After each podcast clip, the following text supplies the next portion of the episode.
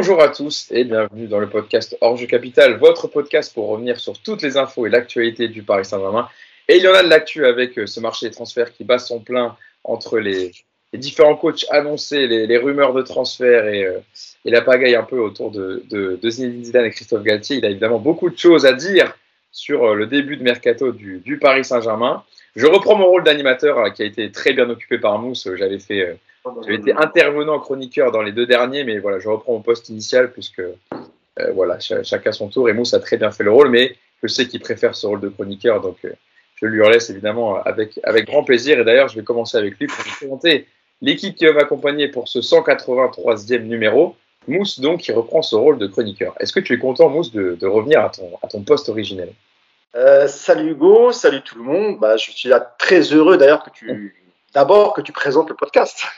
ça, c'est ton métier, c'est pas le mien. Moi, j'essaye de, de dépanner comme je peux, mais bon, je ne t'arrive pas à, la cheville. Donc, je suis très, très heureux de récupérer euh, ma place. Bon, de toute façon, je pense qu'on va alterner tout l'été parce que tu vas prendre des vacances, je vais sans doute en prendre un petit peu aussi. Donc, euh, mais oui, très heureux de commenter l'actualité du PSG avec, euh, avec mes camarades Yacine et, et Samy. Surtout qu'on a un, programme riche sur sur ce podcast. Et je vais venir voir le, deuxième intervenant, le, titulaire indiscutable du podcast Ange Capital, c'est Yacine Amned avec son très très beau maillot du Paris Saint-Germain Vintage. Comment ça va Yass Ça va, salut à tous. Et j'ai vu, t'en mets même derrière maintenant. As, as je fais un peu de déco. montre un peu, montre un peu les, les, trois maillots que tu as derrière. Alors t'en as un, c'est quelle année euh, Yass euh, Thompson, avec Pochettino, c'est un hommage avant qu'il parte. ouais, c'est celui-là en plus. ouais, c'est l'époque Pochettino exactement, les années 2000, début des années 2000. Ronaldinho. Euh... Le blanc et rouge comme il a mousse, je crois. Ouais. Ah, c'est celui Ah ouais, le même. Avec floqué, floqué Néné. Ah non, moi, il n'y a pas de flocage.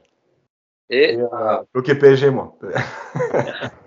et euh, il y a le maillot de la Coupe de France de Vincent Guérin, Adidas. Adidas RTL. Celui-là, c'est un vrai, il se vendait pas, je précise. Alors, comment t'as fait pour l'avoir alors? Ah, il l'a volé par quelqu'un à la fin d'un match de Coupe de France qui. Euh, voilà, ça, ça coûte cher, hein. C'est un maillot porté par Guérin, ça coûte cher. Hein. Ah ouais, c'est un vrai. Euh, voilà, donc euh, voilà pour, les, pour la petite rêve quand même, et c'est un très très beau maillot. Et une très belle collection, hein, Yas, et donc euh, merci de nous accompagner pour ce podcast. Et enfin, vous le connaissez très très bien, il est très régulièrement avec nous dans la saison pour, pour les podcasts, et il me fait le plaisir d'être avec nous aujourd'hui, c'est Sami Moshtabi. Comment ça va, Sami Ça va très bien, bonjour à tous. C'était un plaisir. moi, je vais. vous êtes très bien à la présentation tous les deux. Vous êtes très bien à la chronique tous les deux. je parle de Mousse et de Hugo. Yacine, on sait qu'il est de toute façon euh, de base toujours très, bien, très bon. J'aime, présentateur, mais je suis sûr que si tu, euh, si tu testais, tu serais bon aussi, tu vois, comme dans, comme dans la chronique. Vous êtes tous compétents, mais c'est un, vrai plaisir de, de, revenir. Ça faisait un moment qu'on n'avait pas fait de, d'émission ensemble et euh, c'est cool. En plus, les sujets sont très intéressants. Aujourd'hui, je pense que nos auditeurs vont se régaler. Effectivement, il y a beaucoup de sujets dont on va parler, notamment en premier, ça sera sur qui? Christophe Galtier est-ce qu'il sera donc le futur entraîneur du Paris Saint-Germain On est le 20 juin, les amis, toujours pas euh, d'entraîneur pour la reprise de l'entraînement pour le Paris Saint-Germain qui arrive très bientôt.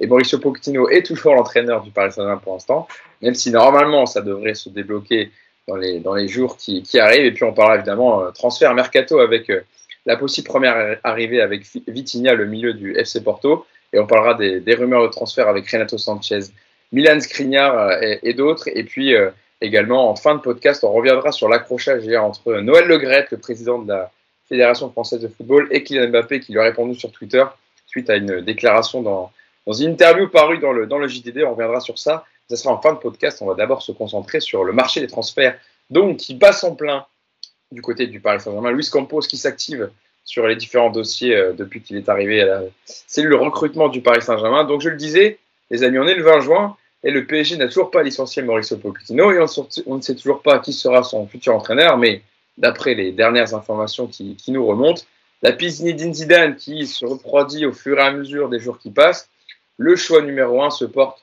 sur l'entraîneur de l'OGC Nice, Christophe Galtier, piste prioritaire pour Luis Campos qui le connaît bien pour avoir travaillé avec lui à Lille, mais pas de l'émir du Qatar qui essayerait toujours de faire euh, Zidane euh, à côté. Mais pour recruter Christophe Galtier, c'est c'est le premier thème du podcast le PSG a encore quelques étapes à franchir, et notamment une indemnité de transfert à régler auprès de Nice, qui réclamerait autour de entre 8 et 10 millions d'euros pour laisser partir son, entraîneur. Mais jusqu'à maintenant, le PSG n'est pas, pas, disposé à dépasser euh, la somme de 5 millions d'euros, même si ça discute et le PSG se rapprocherait de l'indemnité demandée par, par le GC Nice. Il y a aussi la possibilité d'inclure des joueurs parisiens dans la, dans la transaction pour faciliter le transfert qui a été évoqué. Notamment, on parle de Eric Junior, Dina Ebimbe, le, milieu de terrain de 22 ans du Paris Saint-Germain, mais les dirigeants niçois seraient très intéressés par le profil de Gassama, jeune, jeune joueur du Paris Saint-Germain de, 17 ans. Et, quand on sait que le PSG devrait régler la somme aussi de 15 millions d'euros pour licencier Pochettino et son staff, ça ferait autour de un peu plus de 25 millions d'euros dépensés juste pour changer d'entraîneur et pour Christophe Galtier en plus. Donc euh, voilà, pour l'instant, où on est le dossier, Mousse, c'est vrai que c'est encore, c'est très compliqué cette histoire d'entraîneur qui ne fait euh, que traîner. Et pour l'instant, même si les choses avancent, il n'y a toujours pas d'officialisation, que ce soit pour Pochettino son départ ou l'arrivée de Galtier ou d'un autre. Ce qu'on peut dire aujourd'hui, c'est qu'évidemment que, que QSI et les dirigeants au, Qatar ont un seul rêve, c'est évidemment Zinedine Zidane, et, évidemment que ça a discuté, et je pense que ça discute euh, encore euh, à l'heure actuelle. Pourquoi? Parce que si c'était pas le cas, je pense vraiment que le PSG aurait euh, aurait annoncé le, départ de Pochettino et, et l'aurait remplacé, bon bah, soit par Christophe Galtier, soit par un Sao, bref. donc, ce qui fait peur aujourd'hui, c'est qu'on a l'impression qu'il y, y a au PSG, il y a, voilà, c'est scindé en deux.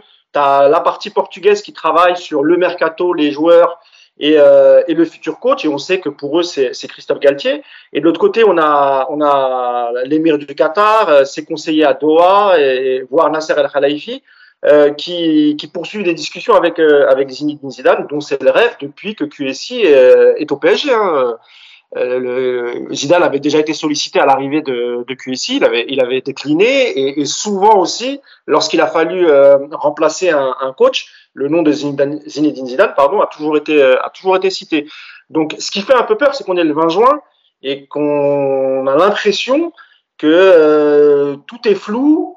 On ne sait pas vraiment vers quoi on va se diriger, que ce soit en termes de coach, de joueurs, parce qu'encore une fois, on a l'impression qu'il y a deux parties qui s'opposent avec deux projets différents. Donc, euh, on avait promis à Kylian Mbappé, euh, si, si, si, on a bien suivi les médias et si on l'a bien écouté, qu'il y aurait du changement et qu'il y aurait, euh, y aurait qu'un seul décisionnaire. Euh, J'ai peur que depuis son lieu de vacances, euh, Kylian Mbappé se pose des questions parce qu'encore une fois, la reprise c'est le 4 juillet, on est le 20, il reste deux semaines. Alors c'est pas, c'est pas affolant s'il est, il est nommé dans les 48 heures, mais si au bout de cette semaine on n'a toujours pas de nom euh, pour le poste de coach, sincèrement, il va falloir vraiment s'inquiéter là.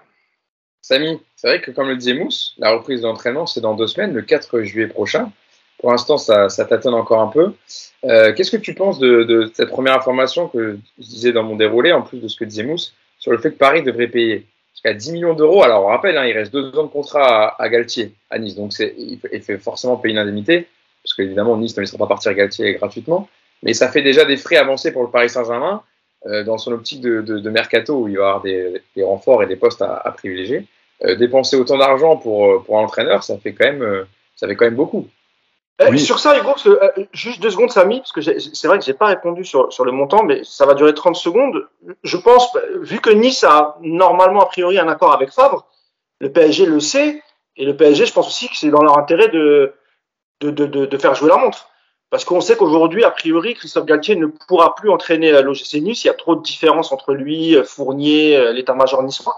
Donc il y a aussi le côté où le PSG ne veut pas se précipiter parce que Nice est dans l'obligation de toute façon de se séparer de Christophe Galtier. Voilà, Samy, je te laisse la parole. Oui, non, mais je, après, moi, ce que j'allais dire, c'est que euh, niveau, niveau chiffres, faut quand même prendre des pincettes. On sait comment ça se passe. Il suffit juste de regarder les chiffres qui avaient été évoqués euh, au moment de la prolongation de Kylian Mbappé. On avait entendu un peu tout et son contraire. On avait entendu des chiffres euh, assez, euh, assez énormes qui, au final, ne se sont pas vérifiés. Donc, c'est pour ça que je prends encore des pincettes. On sait très bien que dès qu'on évoque aujourd'hui le Paris Saint-Germain de QSI, on est obligé, ça fait toujours bien de mettre plein de zéros derrière. Enfin, sur le chèque, quoi. On aime bien mettre des gros chiffres. On aime bien aussi montrer que, voilà, le Paris Saint-Germain, c'est souvent associé euh, voilà, à des, grosses sommes. Euh, sincèrement, moi, je parle d'abord sur le fait de, payer pour un entraîneur. Je suis pas choqué, ça c'est déjà vu dans plein de clubs. C'est pas pas une pratique. Là, c'est pas une pratique. c'est une pratique courante justement pour le coup. C'est pas une pratique assez rare, donc ça me choque pas. Ça peut arriver. Maintenant, sur les chiffres évoqués, c'est vrai que le, le, montant global qui monte à 25-30 millions d'euros, moi personnellement, j'y crois pas. Euh, je pense pas que ça arrivera dans ces eaux-là.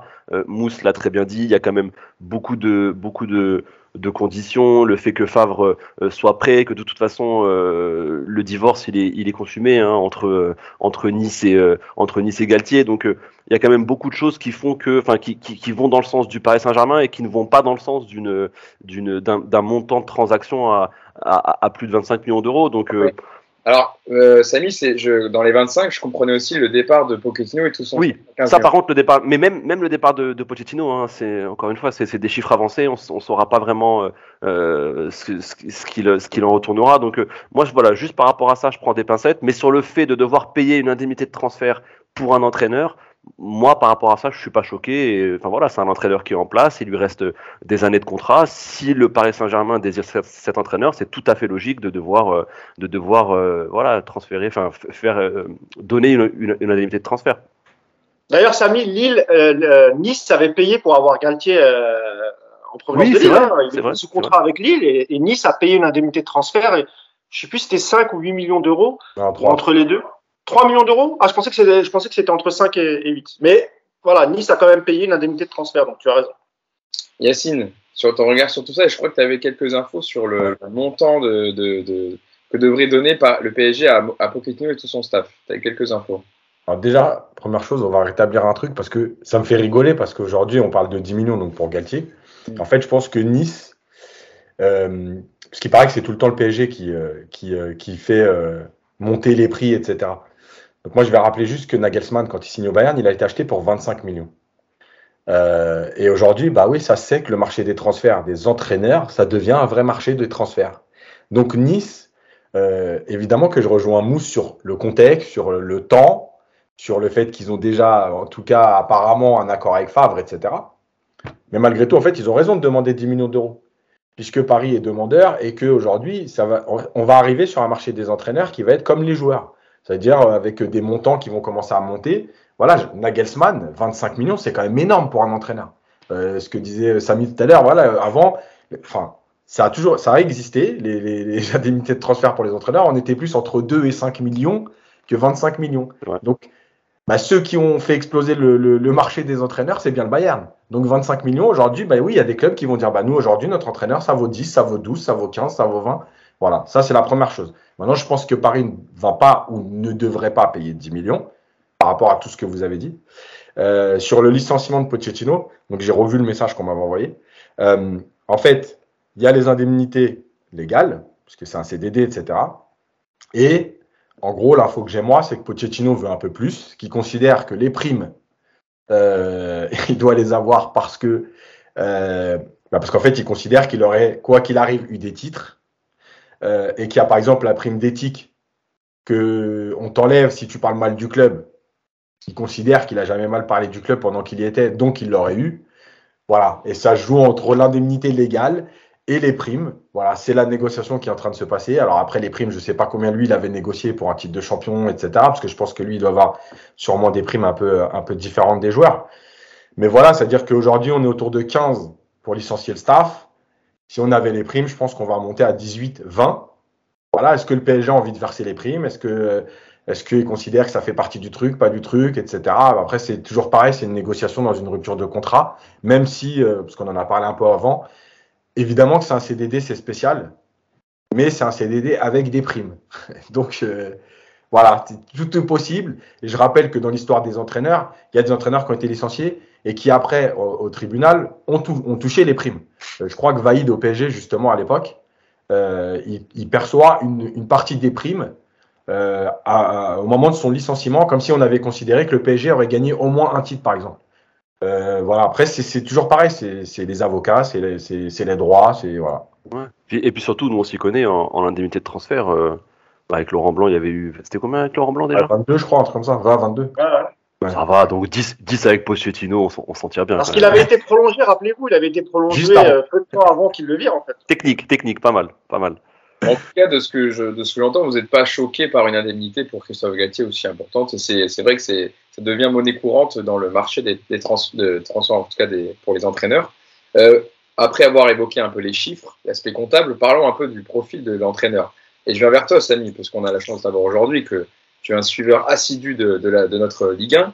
Euh, Qu'est-ce que tu penses tout simplement d'une possible arrivée de Christophe Galtier en tant qu'entraîneur du Paris Saint-Germain?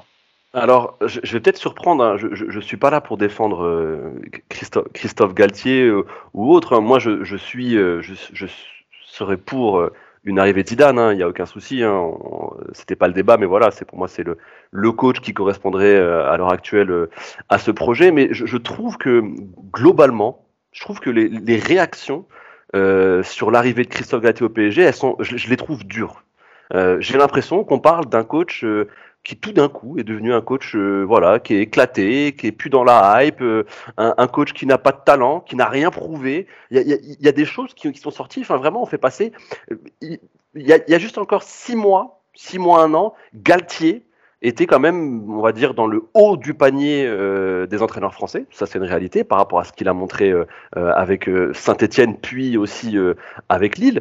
Euh, il y avait quand même une hype, Galtier. Il y avait quand même le, le fait que voilà, c'était un entraîneur qui commençait à compter dans la sphère du football français et aussi au niveau, au, au- au niveau européen, parce que certains clubs s'étaient aussi intéressés à son profil, des clubs de première ligue, des bons clubs de première ligue, des clubs de Serie A. Enfin, voilà, c'est quand même un, un entraîneur qui est, je trouve, dans une, enfin, il est dans une dynamique quand même très positive euh, au niveau de sa carrière. Et je trouve que depuis qu'on l'annonce au PSG, alors je, ne sais pas si c'est euh, voilà, c'est la, tristesse de ne pas de ne pas faire Zidane ou voilà, c'est la déception qui fait parler les gens, mais j'ai l'impression que on, est un peu trop dur avec Christophe Galtier. Je peux comprendre que c'est pas voilà le nom qui fait le plus rêver, mais euh, j'en avais parlé en off euh, vendredi soir avec avec Yacine Amened. Euh, je trouve, enfin, j'avais comparé, j'avais fait une comparaison peut-être hasardeuse, hein, on pourra en débattre, hein, mais aujourd'hui, je trouve que euh, Galtier, s'il vient au Paris Saint-Germain, eh ben, euh, c'est un coach qui, par exemple, a déjà plus prouvé que euh, quand Paris a recruté Tourelle. Voilà. Tourelle, quand il arrive au PSG, c'est une Coupe d'Allemagne, c'est des performances intéressantes avec, avec Dortmund, mais Galtier aujourd'hui, c'est un titre de champion de France avec une équipe qui n'était pas forcément prédestinée au titre, une, équipe qui a réussi à quand même battre et, et, et, sur, sur le terrain d'un championnat, le Paris Saint-Germain euh, tout puissant, un, un, entraîneur qui a aussi, il me semble qu'il a une Coupe de la Ligue, plus, euh, plus une autre finale de Coupe de la Ligue. Enfin, il a déjà, je trouve, un palmarès, il a déjà une expérience euh, professionnelle, il a, il a pour, pour, pour moi, il a, il, il, a quelque chose, il a un background. Je, parle euh, à la même époque, hein, je parle pas du Tourelle de maintenant, attention, il faut pas commencer à dire ouais mais attention Tourelle il a gagné la C1 et tout, j'ai compris, je suis pas bête. Je parle du moment où Tourelle arrive au Paris Saint-Germain, je suis pas sûr qu'il ait déjà plus prouvé que Galtier aujourd'hui. C'est juste ça. Donc, déjà à ce niveau-là, je trouve que je vois pas pourquoi on, fait on devrait faire preuve d'une telle défiance vis-à-vis -vis de Galtier, alors qu'à l'époque on a été beaucoup plus indulgent pour des Tourelles, pour des Emery, qui n'avaient bon Emery il avait déjà gagné des coupes d'Europe, mais voilà, c'était pas non plus des entraîneurs qui avaient un, un, un palmarès et un background euh, impressionnant. C'était pas non plus des entraîneurs qui, qui, qui régnaient sur la planète euh, des, des, tacticiens. Ça, c'est une réalité, ça c'est factuel. À l'époque où ils sont arrivés au Paris Saint-Germain, c'était pas non plus les noms les plus ronflants. Et je comprends pas pourquoi aujourd'hui, quand on parle de Christophe Gatier, eh ben, on ne fait pas preuve bah, de la même mensuétude. Voilà. Moi, il faudra juste m'expliquer. Alors, est-ce que c'est parce que c'est un coach français? Est-ce que c'est parce que, euh, je sais pas, il est né à Marseille et euh, qu'il a été entraîneur adjoint, qu'il a joué à l'Olympique de Marseille? Moi, il y a des choses qu'il faut m'expliquer. Ça, c'est quelque chose que je ne comprends pas. Alors après, sur le profil technique de l'entraîneur, est-ce que ça va vraiment changer? Est-ce que, voilà, est-ce qu'il est bon ou autre? Ça, c'est un autre débat. Est-ce que c'est un style qui va correspondre au PSG C'est pas le débat. Moi, je trouve juste que l'accueil fait au nom de Christophe Galtier, moi, ça me dérange un peu. Pourquoi les autres, oui, et quand c'est Christophe Galtier, non? Bah, Samy, on va déjà répondre à la première partie de, de, de, ta, de, ta, de ta, réponse. On parlera après de l'aspect plutôt technique, mais déjà, nous, sur ce que dit euh, Samy, la, la, défiance un peu de Christophe Galtier, euh, entraîneur français, par rapport à, à la comparaison qu'il faisait avec euh, Thomas Tourel ou Unai Emery. Mousse. Déjà, j'en veux à Yacine de ne pas avoir mis Samy dans un coffre après qu'il lui ait dit ça. C'est pas normal. Vraiment, tu me déçois beaucoup, Yacine. Vraiment. Parce que voilà, il était chaud. Il était la chaud. même soirée, je l'aurais mis dans un coffre. Pardon, tu vois, j'ai failli m'étouffer. Et je l'aurais libéré du coffre jusqu'à ce qu'il reconnaisse que c'est pas du tout la même chose. non, je plaisante évidemment. Euh, alors, juste sur, j'ai bien compris, hein, le, tu, tu, parles de Tourelle au moment où il arrive, hein, et pas aujourd'hui. Oui. Euh, oui, mais, là, mais même là, je suis. Ouais, ouais, mais même là, je suis pas d'accord avec toi. Pourquoi? Faut, faut, faut, voir quelle équipe a dirigé euh, quel effectif a dirigé à Dortmund Thomas Tuchel avant d'arriver au, PSG. Il faut comprendre aussi d'où il tient sa philosophie de jeu. c'est quand même un cheminement qui est, qui est, qui est plus construit que le, que le cheminement de, de, de, Christophe Galtier. Et même la dernière saison qu'il fait, euh, qui fait avant de se faire euh, lourder de Dortmund, parce qu'il a aussi des problèmes avec Valk, le, le directeur sportif, euh, comme quoi il, est, il, est, il a toujours été caractériel Tourelle, parce qu'il s'est embrouillé, euh, il s'embrouille souvent dans les clubs où il passe. Et c'était le cas à Dortmund. Donc je pense qu'on peut on peut pas vraiment comparer euh, l'expérience de Thomas Tuchel par exemple avec Dortmund en, en Ligue des Champions, euh, la philosophie de jeu, le, ce qu'il a apporté, et même euh, quand il est en PSG, hein, les six premiers mois avant l'élimination face à Manchester United, honnêtement, ça faisait longtemps qu'on n'avait pas vu le PSG euh, jouer comme hein. ça. J'ai pas, j'ai pas une seule fois comparé le style. Je parle de l'accomplissement en tant qu'entraîneur à l'instant T au, à l'instant T, Tourelle n'avait pas plus prouvé. Alors peut-être oui, il avait un quart, il me semble, un quart de finale avec euh, avec Dortmund, il me semble. Voilà, un quart de finale, c'est pas non plus, il n'avait pas non plus une expérience monstre en C1, certes. Alors c'est le seul, euh, le seul, la, seule comparaison possible, mais je suis désolé. Euh, si, si, si, un quart de finale de C1 et une, coupe, une pauvre coupe d'Allemagne euh, avec Dortmund, c'est équivalent à un titre de, championnat, de champion de France avec une équipe de Lille qui n'était pas faite pour ce titre face à un, un, un, PSG qui était censé dominer Après, euh, cette Ligue 1. Il y a aussi des accomplissements. Moi, je trouve que dans le, si on hiérarchise les, les, les accomplissements, moi, je trouve que Galtier n'a rien à envier au Tourelle de l'époque. C'est juste ça. Moi, Après, le style ou autre, c'est un autre débat. Je te moi, dis pas alors... que, tu vois, je peux, Après. il peut être séduisant, il peut être plus séduisant, il n'y a pas de problème, plus aux offensifs et tout, il n'y a pas de problème. Mais je parle dans je le. Je vais finir, Samy. Juste, je vais finir parce que pour moi, c'est important aussi d'intégrer de, de, le fait, tu vois, le, le, le, style de jeu aussi. Même si toi, tu n'es pas d'accord, moi, je trouve que pour, pour comparer, il faut tout, il faut tout englober. Il faut vraiment tout faire et, et, et, et tout mettre sur la table. Après, ça, c'était sur la, la, la, comparaison. Sur, sur la réaction des supporters, Samy, euh, bon, en gros, le, PSG, depuis 10 ans, essaye toujours de ramener euh, un coach qui va pouvoir euh, t'emmener le plus loin possible en, Ligue des Champions. On a démarré avant Ancelotti, et après, après Ancelotti, on se retrouvait exactement dans le même problème qu'aujourd'hui, c'est-à-dire que euh, le PSG voulait encore, comme, comme Ancelotti s'est barré pour des raisons euh, euh, qui lui appartiennent, mais surtout parce qu'il s'entendait plus ni avec Leonardo, ni avec Nasser, qui lui avait mis un coup de pression après une simple défaite. Euh, donc lui, il a estimé qu'il n'avait qu pas les conditions nécessaires pour, pour, continuer au PSG. Et ensuite, le PSG s'est dit, bon, il faut qu'on trouve un coach du même calibre qu'Ancelotti. Et ils ont essayé euh, tout le monde, les Italiens, euh, ils ont essayé aussi, euh, comment il s'appelle, Mourinho à l'époque, il, il avait encore sa cote et lui avait refusé pour finalement se rabattre sur, euh, sur Laurent Blanc. Et rappelez-vous que quand Laurent Blanc arrive, c'est les mêmes réactions, euh, Samien. C'est exactement les mêmes, c'est exactement les mêmes réactions. Ah, Laurent Blanc, qu'est-ce qu'il va faire, machin, machin. Alors que Laurent Blanc avait quand même un tout petit peu plus de bagages que, que, que Galtier. Alors, il a, ils ont été champions de France tous les deux. Euh, après, sauf qu'il a eu un parcours plus intéressant, Laurent Blanc, avec Bordeaux. Il se fait éliminer en quart de finale face à, face à Lyon. Mmh. Et quand il devient champion avec Bordeaux, on louait son style de jeu. Euh, Bordeaux jouait très bien, etc. Rappelez-vous, Gourcuff, Chamac, tout ça. Euh, et aujourd'hui, euh, les, supporters comprennent pas parce que le discours qu'a tenu Nasser Al-Khelaifi pour la prolongation d'Mbappé, et même ce que disait Mbappé, c'est vrai que ça surprend euh, Galtier. Galtier est réussi à Lille. Pourquoi? Parce que il s'entend très très bien avec le directeur sportif. Et, là-dessus, j'ai envie de même faire un parallèle avec Rennes. Rappelez-vous que quand Genesio arrive à Rennes, je me rappelle sur Twitter, les supporters rennais, c'était catastrophé. Et pourtant, tu vois, Rennes vient d'achever une année avec Genesio, ça s'est bien passé, parce que là aussi, euh, le directeur sportif Florent Maurice, c'est lui qui le fait venir et, et, ils travaillent tous les deux en très bonne intelligence. Alors peut-être qu'évidemment, peut-être que ça marchera avec Galtier parce que ça fait depuis très longtemps, et je crois que ça n'a jamais existé d'ailleurs au PSG, un directeur sportif qui s'entend très bien avec son coach. Et c'est possible que ça fonctionne avec Galtier, effectivement, euh, tout du moins en Ligue 1, et après on verra en Ligue des Champions. Mais Là, tu, tu, as, tu, as, cité quand même deux exemples qui, qui, qui vont en faveur de Galtier. Genesio à Rennes qui a réussi, Blanc au PSG qui a réussi. Donc voilà, cette défiance, elle n'est pas forcément justifiée aujourd'hui. Ah, attends, Mousse, on va, on va aller voir Yacine un peu parce que tu as une prise de parole très intéressante, mais euh, si on fait ça, on va, on va faire un podcast de 3 heures. Je sais que les gens adorent, ils voudraient des podcasts de 3 heures, je, sais, je suis d'accord. Mais il faut que, faut que tout le monde donne, euh, puisse, puisse discuter sur ce dossier très intéressant de Christophe Galtier euh, au Paris Saint-Germain.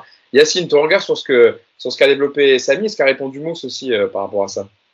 Alors, Déjà, effectivement, moi j'ai une défiance totale parce que, oui, il est Marseillais, Et euh, oui, je me rappelle quand il était joueur. Euh, et, pour moi, il symbolise plus même Marseille que Zidane, parce que je suis désolé, hein, Zidane, il a jamais porté les couleurs de l'OM ni rien. Bref, donc oui, effectivement, déjà il y a ça. Maintenant, en fait, le truc, le problème que j'ai avec Samy, c'est que il dit, on, retire, on met de côté le jeu. En fait, non. Je peux pas faire ça, tu es en, train de- t'es en train de prendre un entraîneur. Donc en fait, le truc, c'est qu'il y a tout. Il y a le palmarès, il y a son parcours, euh, et il y a le jeu. Euh, parce qu'à ce moment-là, je vais aller euh, dans l'absurde, mais Di Matteo, il a plus prouvé que beaucoup d'entraîneurs aujourd'hui qui sont sur le marché. Il a une Ligue des Champions avec Chelsea. Donc, en fait, le truc, c'est qu'on ne peut pas détacher l'entraîneur. Et pourquoi Tourelle, il avait une cote? Parce que Tourelle, euh, avec Dortmund, il avait montré des choses dans le jeu.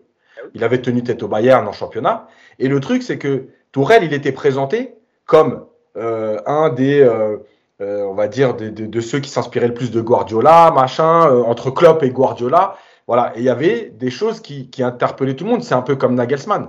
Euh, Nagelsmann, il est très jeune. Son parcours, c'est Offenheim et le RB Leipzig. Euh, ok, en termes de parcours et de titre, il n'y a pas grand-chose. Mais par contre, dans la réflexion jeu, etc., il y a des choses. Alors évidemment, tu vois, la preuve, il s'est raté aussi au Bayern cette saison, parce que sa saison, elle est ratée. Euh, on va voir ce que ça donnera dans le futur. Mais en fait, je peux pas retirer le jeu. Euh, et moi, ce qui me dérange, en dehors de, l'histoire de Marseille, parce que désolé, mais moi, ça me touche vraiment beaucoup, euh, le truc qui me dérange, c'est que Galtier, son football, euh, moi, c'est c'est- c'est pas du tout mon football. Et je veux bien qu'on m'explique. Mais quel Galtier? Quel Galtier? Parce que, parce que. euh, Ah, celui bah, je vais arrêter. celui- Alors- celui qu'on a eu cette saison à Nice, euh, j'imagine. il y a- Oui, D'accord, non, parce que parce qu'il y, y a eu quand même plusieurs. euh, Je peux comprendre. Ouais, Saint- alors, Sainté, pas ouf, un peu austère. Ouais. Lille, sympa. Sympa, Lille. Ouais, mais Ah, Lille, non, il a un effectif, Samy. Samy, à Lille, il a un peu de moyens. Il a un, Oui, il a, eh il a un effectif mais- non, autrement mais- supérieur à celui de. Saint-Etienne. Mais il faut prendre ça en compte. Faut prendre ça en compte. Lille, je suis désolé, l'année du titre, re- refaites-vous des matchs. Bah, C'est eh, bah, tu sais très tu séduisant. C'est Ouais, bah, séduisant. refais- Refais-toi tous les gros matchs. tu vas voir. Ouais, mais c'est- c'est- c'est- c'est- Mais après, non. après, ouais, mais après c'était sa première année, il avait un effectif intéressant. Là, il a jamais eu ça entre ses mains. Après Nice, certes, c'est une année un, un- un peu moins belle, même si bon, ils finissent 6, 6, 5, 6, 6, ouais. 6. Mais Bon, c'est honnête, top 6 c'est français. le jeu. Dans le oui, jeu. le jeu, oui. Mais après, après, bah, euh, je, juste rassure-moi. Zidane, s'il venait, c'était pour le jeu aussi? Ah non, mais moi, mais moi, de toute façon, alors là, c'est pas moi qui peux dire ça parce que moi, je suis contre l'arrivée des deux. Donc, euh, Yacine, il veut pas de coach. Il veut Ah, personne. mais au c'est vrai, sur. Zidane, Samy, le dernier podcast, on l'a prévenu. On a dit Zidane, meneur d'homme exceptionnel, euh, très Oui, bien. Dans le jeu, c'est Deschamps, hein, donc euh, on va pas s'éclater tous les jours. Oui. hein, donc il n'y a pas de Mais- souci là-dessus. mais- Cinquième, Mais- cinquième euh, Nice, au fait. Vous disiez cinquième Nice. hein. Cin- Ah, cinquième, voilà. Bon, tu vois, 5 ou 6, je, je pensais plus que c'était 5. Donc, euh, c'est même si dans le jeu, c'était c'était un peu poussif, c'était pas beau, mais Galtier, alors moi, je, moi je, je, je- qu'il soit marseillais ou autre, encore une fois, j'essaie de sortir du supporterisme quand, quand c'est pour l'intérêt du club, tu vois. Moi, si un gars, il vient, il est avec l'accent de Marseille de ouf et il nous amène une C1, je m'en fous. Tu vois, c'est c'est c'est ça. le, le- sportif, le succès prime avant avant toute autre considération. Et je trouve, moi, c'est un, un personnage dans, dans son évolution. Je sais pas, j'ai vu plein de choses sur lui. Voilà, qui a une certaine, euh, une certaine aura, qui a, une certaine bonhomie, et ça a l'air d'être aussi un très bon meneur d'hommes. J'écoutais ses joueurs, les joueurs qu'il a fréquentés, que ce soit à Lille, à Saint-Etienne, même à Nice. Il y a quand même beaucoup de retours positifs. Je trouve qu'il y, y a- quand même plein de choses positives qui ressortent de, de Galtier, et j'ai l'impression qu'on les prend pas suffisamment en compte. Voilà. Je trouve qu'il est quand même jugé et mis quand même, voilà, il est mis sur la place publique un peu trop facilement. On, le lynche un peu trop facilement. Et, et, et pourtant, tout à l'heure, euh, Mousse l'a dit, là, c'était quand même des, des exemples de coachs où il y avait une certaine défiance et au final, c'est très bien passé.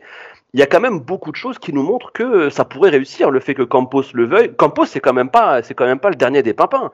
C'est quand même un, c'est quand même un, un, un directeur sportif qui, dès qu'il touche quelque chose, quasiment, ça se transforme instantanément en or. Euh, et ça, c'est une réalité. Euh, si vous vous penchez sur son passif sur les 7-8 dernières années, Campos, c'est du solide. Euh, ce serait quand même fou qu'une fois arrivé au Paris Saint-Germain, il décide de se tromper. Sauf que Samy, et, et- juste après, si, si vous voulez, on passe à autre chose, mais, mais tu vois, le, PSG, s'ils font la révolution, c'est après encore un, énième, euh, une énième euh, humiliation en Ligue des Champions. C'est-à-dire, pas que, hein, parce qu'il y a aussi le comportement des joueurs en Ligue 1, euh, on en a parlé, mais on va dire qu'ils ont mis l'accent sur l'élimination face à, Madrid. Et donc, toi, la solution que, quand je dis tu, c'est le PSG. Et le PSG, la solution, c'est, enfin, une des solutions, on va dire, parce que si c'est pas Zidane, peut-être que ça sera Galtier, c'est, bon, pourquoi pas Galtier? Mais Galtier, il a quelle expérience en Ligue des Champions? Quand il faudra analyser, quand, le, quand, quand, quand le, les adversaires vont tomber, il faudra analyser les qualités, les défauts de, de, de chaque équipe. Quand tu vas passer en huitième, si le PSG le fait, et que tu vas tomber sur un gros cadre que Christophe Galtier n'aura jamais étudié, jamais affronté, c'est dans ces moments-là aussi que, que, que, que, le coach il doit se, il doit se révéler. Et moi, j'ai peur. Je, je, évidemment, je peux pas faire de foot fiction. Ça se trouve, ça marchera, Samy. Hein. Mais aujourd'hui, on peut aussi s'interroger sur les capacités de Galtier euh, face à des grands d'Europe. Comment euh, tu, tu, comprends ce que je veux dire? Alors évidemment, c'est un coach, il sait analyser des vidéos, etc. Mais ça va être la première fois pour lui de. Tu, je sais pas si tu comprends ce que je veux dire. Oui, pour lui, ça va être la première fois. Et, on peut se poser des questions sur euh, sur sa capacité à, à, à, tout de suite rentrer dans le bain des grands entraîneurs pour analyser des, des, des adversaires qui sont euh, de, de, très haut calibre, etc. Donc voilà. Après, après attention, il, suit, il suit le foot. Hein. Il suit le foot, il s'y intéresse. Euh, il a, mais et c'est différent de le suivre et de préparer. Oui, mais après, tu, peux aussi, tu peux aussi utiliser l'expérience de ton groupe pour euh, oui. quand Lille est arrivé en C1 avec lui. Certes, l'équipe était, voilà, c'était pas l'équipe euh, du Paris Saint-Germain. Il y, avait eu quand même des choses intéressantes. Il était tombé dans une poule très difficile. Ça, on sentait que c'était un manque d'expérience parce que le groupe manquait d'expérience, mais il n'y avait pas eu non plus. Enfin, c'était quand même, euh, c'était assez consistant. Il y avait eu des, des, choses intéressantes montrées par cette équipe de Lille. Alors, alors qu'encore une fois, c'était vraiment une poule monstrueuse euh, à, à l'époque où il arrive euh, en C1 moi je pense que il, faut lui laisser quand même le bénéfice du doute. C'est pas après oui, tu as raison. Peut-être que voilà, ça manquera d'expérience, peut-être mais peut-être que voilà, il peut y avoir une synergie avec son groupe et ça peut très bien se passer. Zizou quand, comme ça, Zizou, Zizou, quand, Zizou, quand il arrive et qu'il gagne 3 C1 de suite, il me semble qu'il a aucun passif euh, en tant que coach en, en, en Coupe d'Europe et pourtant euh, il, il, réussit Ouais, mais il a à... un passif de joueur, tu peux pas l'ignorer, euh, il a un passif de joueur au Real Madrid. Oui, mais après, oui, mais après il y a, d'autres grands joueurs qui aussi sont arrivés en C1, ils se sont fait Il a été adjoint, tu vois, c'est adjoint pour la, pour la décision, il n'y a pas de oui, oui, mais c'est différent quand même. Différent. Mais Galtier, il a, il a pas été adjoint de Deschamps? Non, de. Euh, non, non, de, de Perrin. Perrin à Lyon. Perrin. À Lyon. Alors, après, y a... à Lyon, à Saint-Etienne. Ouais. En fait, c'est lui qui prend la place de. Quand Perrin se fait virer de Saint-Etienne, il doit partir avec lui. Mais à, à Marseille, il est, il est jamais adjoint? Il est adjoint à Marseille, mais pas de Deschamps. C'est Casoni, on m'a dit, moi. On m'a ouais. dit Casoni. Ouais. Et, et en fait, juste termine euh, sur Saint-Etienne. Donc, et en fait, quand Perrin est remercié de Saint-Etienne, lui, il doit partir avec lui, parce qu'il considère qu'ils sont ensemble et que voilà. Et en fait, Saint-Etienne va lui proposer le poste. Et c'est Perrin qui va lui dire non, non, c'est une chance pour toi, accepte-le. Et c'est comme ça qu'il devient numéro un à Saint-Etienne. Dernière, euh, dernière question, et après on passera sur, le, sur les, prochaines recrues pour le mercato parisien. Et je la poserai à toi, Yacine. Je sais que tu aimes bien les métaphores, mais par rapport à Christophe Galtier, le fait qu'on dise, euh, c'est un peu ce que disait Mousse, euh, mais il n'a jamais joué de match à haut niveau en Ligue des Champions, etc. Est-ce que c'est pas un peu le syndrome du mec qui arrive devant euh, une boîte de nuit, une discothèque, et qu'on lui dit bah, tu peux pas rentrer parce que tu n'es pas un client fidèle Et comment tu peux être fidèle et être un client, etc., qui a l'habitude, si, es jamais, si tu peux jamais rentrer à l'intérieur? Tu vois un peu ce, ce, mmh. la comparaison ah, mais... que je veux faire? Mais, mais, mais moi, je, je suis d'accord avec toi. Et, je suis, et en fait, c'est bizarre parce que même je suis presque d'accord avec tout le monde parce que finalement, tout, tout se tient dans le sens où il n'y a pas de certitude aujourd'hui. Euh, le marché, de toute façon, il n'y a pas non plus euh, trois entraîneurs de très haut niveau qui sont sur le marché. Donc c'est compliqué aujourd'hui, ça. Euh, on, a, on a dit ici que une des clés, et on a pris, on a cité des exemples. On a cité l'exemple de Liverpool, etc. de City. L'une des clés de la réussite d'un entraîneur, c'est aussi l'entente avec le directeur sportif, parce que en termes d'identification des problèmes, en termes d'identification des profils à recruter, etc. Il faut être sur la même longueur d'onde. En tout cas, parler le même football. donc euh, ce sont des points positifs. Euh, après, là où, par exemple, je rejoins Mousse sur l'expérience, c'est que, tu vois, Nagelsmann, parcours linéaire, progression euh, monstrueuse, en 5 ans, ça devient euh, l'entraîneur numéro 1 partout, tout le monde le veut, tout le monde en parle. Cette année, il est au Bayern. Le vestiaire du Bayern, c'est pas le vestiaire d'Offenheim, c'est pas le vestiaire de, Dort de Leipzig. Euh, L'exigence du Bayern, c'est pas la même. Nagelsmann, moi, ça fait longtemps que je le suis, parce que j'en ai parlé quand même euh, très très souvent. Euh, Nagelsmann n'a jamais tenu à l'époque à Leipzig, à Offenheim, dans n'importe quel match, n'a jamais tenu les propos qu'il a tenus avant Villarreal-Bayern. Pourquoi? Parce que la stature du Bayern, à un moment donné, elle te met cette pression. Et quand il, a, il affronte Villarreal au match retour, rappelez-vous cette phrase, mm. euh, ils, auraient dû nous, ils auraient dû nous punir. Euh, ils vont le payer au match retour. Alors là, attendant, tu t'es fait punir. Pourquoi? Bah Parce qu'à un moment donné, cette expérience-là de la gestion des gros matchs dans les très gros clubs à pression, c'est pas la même qu'à Lille. À Lille, quand tu joues de Chelsea, là, Samy parlait de la poule de Ligue des Champions avec Lille. Ok, dans l'absolu, je crois qu'ils prennent pas beaucoup de points, ils doivent prendre deux points ou bref un point. Enfin, C'était Valence, Chelsea, et, euh, Ajax. Voilà. Et l'Ajax qui va, qui va loin, non? C'est pas l'Ajax qui va loin? Si, c'est celle qui fait 2019. L'Ajax de donc, donc poule quand même assez non, non, non, non, non, non, c'est celle qui se fait sortir euh, par Chelsea euh, en menant 4-1, en menant 3-4-1, enfin en faisant 4-4, bref. Ah le scénario un peu de ouf. Mais bref, en tout cas, ce que je veux dire, c'est que cette phase de poule, qu'est-ce que tu attends de Lille à ce moment-là? Rien. C'est leur première Ligue des Champions depuis je euh, je sais pas combien de temps. Tu as un effectif qui est. C'est la première de Galtier aussi. Hein. Voilà. Tu as un effectif qui est bon, pas, pas exceptionnel, mais qui est bon. Et dans cette poule-là, tu es le quatrième de cette poule-là. Donc en fait, tu attends quoi? Tu n'attends rien. C'est-à-dire que, rappelez-vous encore une fois, qu'est-ce qu'on disait à ce moment-là? Quand Lille perd contre Chelsea, en faisant 60 bonnes minutes, en tenant à peut-être, mais en explosant, eh ben on disait, franchement, c'est déjà bien ils ont tenu, ils ont montré, ils n'ont pas été ridicules. Voilà, c'est ça qu'on attend de Lille. Mais jamais on attendra ça du PSG. Jamais tu, nous entendras dire on n'a pas été ridicule, donc ça suffit. On a mais Yacine, au-delà de ça, Yacine, même les joueurs, tu vois, le, si, tu te fais ça, imaginons le euh, scénario catastrophe. Tu sors en phase de poule avec Galtier euh, de Ligue des Champions. Mais imagine-toi les joueurs. Ils vont se dire quoi joueurs Ah ben non, nous dès le départ on le savait, c'est pas un coach taillé pour, euh, pour, les, pour les gros matchs en, Ligue des Champions. Et puis même, tu vois, le, si, tu veux, si, si tu veux quand même que tes joueurs te suivent, euh, il faut, il faut que tu aies un certain, un, certain charisme. Il y a des joueurs au PSG qui ne connaissent pas Galtier, qui l'ont vu lors de, la double confrontation, mais qui n'en ont jamais entendu parler. Et, et malgré tout, le palmarès d'un coach et la carrière qu'il a eue, ça joue un peu. Parce que Laurent Blanc, c'est vrai que les supporters à l'époque, ils étaient un peu bons, tiens, Laurent Blanc, mais Laurent Blanc, il a une carrière de joueur incroyable. Il est champion du monde avec euh, la France. Euh, il a été champion avec Bordeaux. Il a géré aussi l'équipe de France pendant deux ans. Donc, surtout, aussi, surtout, il a géré l'après Naïsna. Oui, oui, voilà. Lui qui récupère l'équipe de France après Naïsna quand même. exactement. Et, même des, les, joueurs, les anciens joueurs, les Thiago Motta, les Zidane, les Zlatan et tout, quand ils parlaient de blanc, il y avait un certain respect tout de même. Là où on a un peu peur, Samy, aujourd'hui, et, et, tu as raison, on peut présager de rien.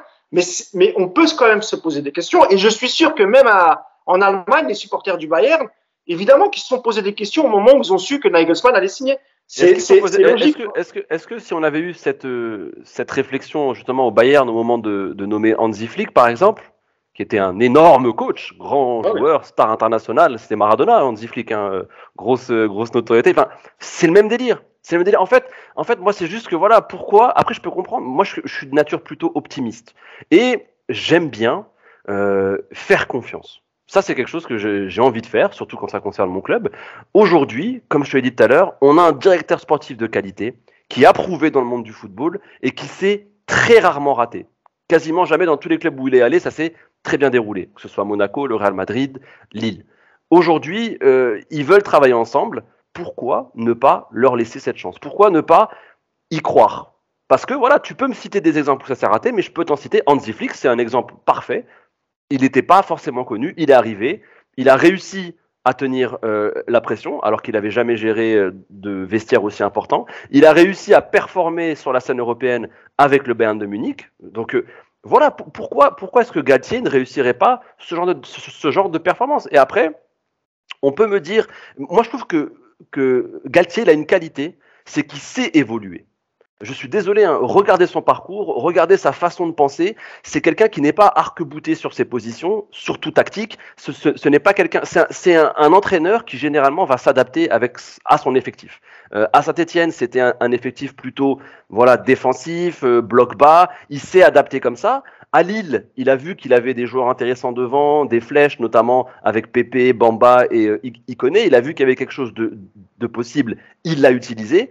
Pourquoi, euh, si on lui donne le PSG entre les mains, pourquoi ça se passerait forcément mal? Ça pourrait être très très intéressant aussi, non?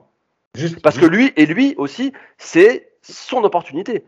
On peut aussi faire confiance à l'homme euh, qu'il est de réussir, parce qu'une opportunité comme ça, ça va pas se passer. Euh, le Paris Saint-Germain, c'est top 4, top 5 européen. C'est-à-dire que c'est un club qui, normalement, euh, est entre les mains de coachs comme Guardiola, comme Mourinho, comme le, le haut du panier, le, le, le, top du top. Avoir cette opportunité pour, pour Galtier, et c'est pour ça que lui euh, rêve de signer au Paris Saint-Germain. Lui, il est prêt, hein. les papiers sont prêts. C'est ce qui traîne, c'est juste que l'émir n'a pas enlevé Zidane de sa tête. Mais euh, tout est prêt pour Galtier. Hein. Lui, il est déjà parti. Euh, il a déjà commencé à regarder des petites maisons dans le 16e. Il, est prêt, tu vois. Il va. Il pourrait aussi justement ne pas gâcher cette chance. Est-ce est qu'on peut, est qu'on peut juste avoir confiance en ça? Bah, C'est sûr que du côté de Christophe Galtier, évidemment que ce serait une super opportunité, ça serait très, une, très, une bonne progression dans la suite de sa carrière d'entraîneur. Ah bah, évidemment, ouais. si on se place de son côté, évidemment, c'est idéal. Yacine, et ensuite on passera. Moi, je voulais juste on passera dire sur, sur Flick. Flick, il a joué 5 ans Bayern dans sa carrière. Flick, il a été 8 ans adjoint euh, dans le staff de l'équipe de, de, la sélection allemande, donc je pense qu'il connaissait un peu les cadres du Bayern. Euh, et il prend l'équipe en cours, c'est-à-dire qu'en fait, on lui demande pas de monter un projet, on lui demande de prendre la suite de Kovac qui est en train de faire n'importe, enfin, en tout cas que le vestiaire ne suit plus.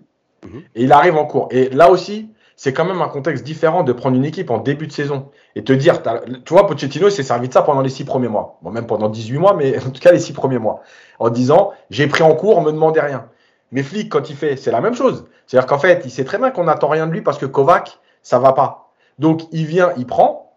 Il s'avère que la mayonnaise, elle prend tout de suite, qu'il remet tout dans le droit chemin et il n'y a pas de problème. Mais sauf qu'en fait, on n'attend pas la même chose de Flick quand il signe fin novembre 2019, je crois, euh, que de Galtier qui signerait le 1er juillet et qui à la reprise. Comme, comme on n'attendait pas la même chose de Pochettino quand il est arrivé le, le, le 2 janvier, euh, le 2 janvier et qu'on n'attendait pas la même chose quand il a eu l'équipe en début de saison. Euh, c'est quand même des contextes un peu différents. Je rejoins Samy sur, sur le, le, le, le, le statut d'Anzi Flick à ce moment-là, mais dans le contexte arrivé, c'est pas la même chose. Le Bayern l'a pris pour remettre. Oui, C'était plus facile pour lui. C'était plus facile. Oui. On va dire c'était plus facile de réussir. Voilà, Parce par exemple, il y avait moins de pression. Voilà, oui. Si Galtier arrive en cours de saison après Tu vois, par exemple, là, mmh. Galtier signe après euh, le, le 15 novembre, tu vires Pochettino et tu prends Galtier. On n'attendra pas la même chose de Galtier. Mmh. Tu vois? Là, on attend quelque chose dès le début de saison, puisque tu vas faire la préparation. L'arrivée, elle n'est pas la même. Tu vois, c'est là-dessus que, que je voulais insister. Mais voilà. Flick était arrivé, euh, c'était le 3 novembre 2019, à, euh, quand euh, Kovac se fait virer, et à la suite, on connaît, il fera le quintuplé avec, euh, avec le championnat d'Allemagne, la Ligue des Champions, Super Coupe, Super Coupe d'Allemagne et la Coupe du Monde des clubs de la FIFA. Et c'est comme ça qu'il sera élu aussi meilleur entraîneur UEFA en 2020. Tu vois, l'année d'après, l'année d'après, il est éliminé par le PSG. comme quoi, tu vois ce que enfin. Les saisons se suivent, mais ne se ressemblent pas. Euh, Après, euh, dans le jeu, Bayern très fort. Hein. Même si le Bayern ah oui. est éliminé, monstrueux sur la saison. Hein. C'est la... dans le jeu, c'est la meilleure, quasiment la meilleure équipe euh, du monde. Hein. Donc bon, ça reste quand même. il maintient un niveau de performance. Quand on voit le Bayern sous Nagelsmann, il y a une différence entre celui de Flick et celui de Nagelsmann quand même. Mmh. C'est sûr. Bon, en tout cas, voilà ce qu'on pouvait vous dire aujourd'hui pour, pour l'avenir, en tout cas, du futur entraîneur du Paris Saint-Germain et sur Christophe Galtier. passons maintenant aux recrues qui pourraient compléter l'effectif du Paris Saint-Germain. C'est une, le premier nom qu'on va évoquer, c'est Vitinha, le, le, milieu de terrain du FC Porto, international portugais de 22 ans, qui est arrivé un peu sur le gong. Hein. On ne s'y attendait pas trop euh, parce qu'il il est arrivé, euh, on va dire un peu au dernier moment sur les tablettes parisiennes. Euh, en tout cas, ça serait possiblement la première arrivée de, de l'ère Luis Campos. Le PSG devrait payer les 40 millions d'euros au FC Porto, soit le montant de sa clause libératoire pour obtenir le joueur, parce que c'était la condition sine qua non pour l'obtenir, selon les dirigeants portugais qui ne voulaient pas le lâcher euh, en dessous, lui qui était en contrat jusqu'en juin 2024. Et surtout, il y avait des clubs très intéressés comme Arsenal et surtout Manchester United qui, euh, le désiraient ardemment dans, leur effectif. Alors, euh, avant de parler de son, profil, je vous donnais déjà une petite déclaration de, l'illustre Deco, l'ancienne légende de Porto et du Barça, qui euh, parlait du profil de joueur en février dernier dans le média Abola et qui parlait un peu du, du joueur Viti, Vitinha et qu'on qu a eu l'occasion évidemment de voir en Ligue des Champions euh, euh, cette saison. Et puis aussi, euh, on aura la chance aussi d'en parler parce que Yacine a fait un, un très bel article sur Comme toujours. le profil de Vitinha en termes de jeu. Et Samy aussi, tu je sais que tu es un suiveur assidu de, du, du, FC Porto. Euh, déjà, la petite, la petite déclaration de Deco qui va nous lancer sur, sur Vitinha. C'est un footballeur remarquable qui fait preuve d'une énorme maturité malgré son très jeune âge. Il est particulier. Il lit le jeu comme personne d'autre, prend l'information plus rapidement et anticipe toutes les situations. Lorsqu'il parvient à faire ce qu'il sait faire, il rend le jeu du FC Porto imparable, imposant toujours le bon rythme, parfois plus posé ou plus intense. On est face à un maestro. les mots sont forts, mais bien choisis. Et puis, euh, voilà, il sait, de, il sait de quoi il parle quand même, Déco. Hein, Et surtout, Hein tu peux préciser pourquoi, pourquoi ils ont interviewé Deco? Bah, parce que En fait, il est tout le temps comparé à lui. Donc Exactement. en fait, c'est aussi pour ça qu'on est parti demander l'avis de Deco. C'est en gros euh, le joueur qui lui ressemble le plus depuis, la, depuis le départ de Deco. Quoi. Exactement. Et donc, euh, Yacine, tu as fait un papier dessus euh, sur, sur. Est-ce que tu peux nous détailler un peu son profil euh, à, à donc le milieu de terrain du Porto de 22 ans? Bah, Déjà, c'est un, joueur qui, peut jouer à tous les postes axiaux du milieu de terrain. C'est-à-dire qu'il peut des fois être 6, il peut être un peu plus haut, axe droit, axe gauche, même, pas, même un peu plus haut encore, parce qu'il a une vraie qualité de passe dans les, derniers mètres. C'est un joueur qui a une très bonne technique euh, en mouvement, euh, qui est capable d'éliminer sur une prise de balle, euh, mais, euh, mais qui est capable élim- d'éliminer par du dribble. Alors, c'est pas un joueur puissant.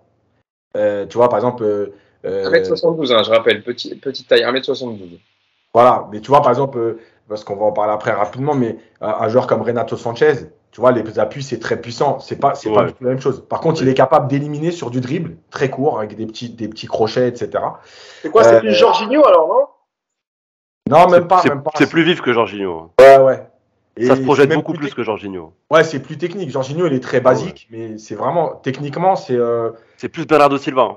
Moi, je trouve dans, dans Ah le ouais, style. voilà. ouais. en étant un peu plus bas. Oui, mais- ouais, là, c'est oui, un peu plus technique alors, hein, d'accord. Ah Voilà. ouais. Et donc, euh, c'est un joueur aussi, euh, quand j'en parlais dans le papier, c'est que c'est pour moi aujourd'hui, il y a deux choses essentielles. C'est le premier, la première chose, c'est que c'est un joueur qui peut permettre un trio du milieu qui serait bien composé et complémentaire, en fait, d'avoir beaucoup de permutations. Euh, parce qu'à un moment donné, par exemple, Vitinha est capable de prendre la place de 6 et de laisser Verratti un peu plus libre. Euh, Verratti d'être en 6 et lui d'être un peu plus haut. Euh, donc, dans un trio, c'est hyper intéressant d'avoir cette mobilité euh, et ces permutations qui sont possibles. La deuxième chose, c'est que euh, il, il- il- parle le même football que Verratti. Et en fait, euh, dans le papier, j'en ai parlé. Alors encore une fois, juste ouvrir bien les oreilles, toute proportion gardée, on va se calmer. Mais tu vois, ça peut très bien ressembler à une association Mota-Verratti, dans le sens où ils sont capables d'échanger sur des très petites passes, euh, parce que techniquement, euh, Vitinha, c'est vraiment très propre. Et, et- et en fait, s'il a ce joueur relais que Verratti cherche depuis le départ de Mota, euh, en fait, c'est le joueur parfait pour être avec Verratti, pour sortir de ces phases de pressing, où Verratti aujourd'hui le fait tout seul par le dribble. Il le fait parfois avec Paredes quand il n'y a pas la densité. Mais euh, avec Vitinha, ça peut être vraiment quelque chose de très intéressant. Voilà. Il a également une belle qualité de, de jeu. Quand il est un peu plus bas, il est capable d'aller chercher euh, les joueurs de côté euh, très facilement sur des passes de 40 mètres. Voilà, c'est un joueur qui a beaucoup, beaucoup de qualité. Alors évidemment, le, entre guillemets, le, point négatif, parce que je le dis parce que j'en ai, j'ai échangé avec des gens sur Twitter là-dessus. Oui, c'est pas le costaud, c'est pas Casemiro. Euh, voilà, encore une fois, tu auras Verratti, Vitinha, c'est petit et tout. Mais euh, je pense qu'à un moment donné, il faut arrêter de raconter qu'il faut absolument ce fameux 6 destructeur dans une équipe, etc. C'est pas vrai. Euh, pour moi, le vrai truc, c'est d'avoir le projet commun et de travailler ensemble. Il n'y a pas d'histoire de, de petit, de grand. Kimmich, il fait euh, 1m, 1m75 et ça n'empêche pas de, de, de prendre énormément de ballons au milieu, de rentrer dans, de rentrer dans les duels et de ne pas en perdre beaucoup. Donc, c'est pas qu'une question de, de, ta- de taille, c'est aussi une question d'état d'esprit. Et je rappelle que Vitinha jouait plus souvent 8 hein, dans le, dans le 4-4-2 mis en place par Sergio Conceição. Et Ouais, on parce que c'est un très bien- 4-4-2. Hein? Parce que c'est un 4-4-2. Ouais. Paris joue plus souvent en 4-3-3. Donc, C'était pour détailler un peu le, le profil dans lequel il a été utilisé. Et on sait que Conceição aussi, il demande énormément de, de pressing à ses, à ses joueurs. Et donc, Mm. euh, c'est des conditions sine qua non pour, euh, pour rentrer, on va dire, dans le style de Conceição. Euh, et donc, euh, au-delà de sa finesse balle au pied et de son intelligence, etc., il a aussi beaucoup de capacité de répétition des efforts et un volume de course intéressant. Samy, pour développer ensuite Jerry Warmouth, Samy, toi aussi, tu, voilà, tu connais le profil du joueur. Qu'est-ce que tu peux nous dire sur sa possible arrivée au Paris Saint-Germain et, ses qualités?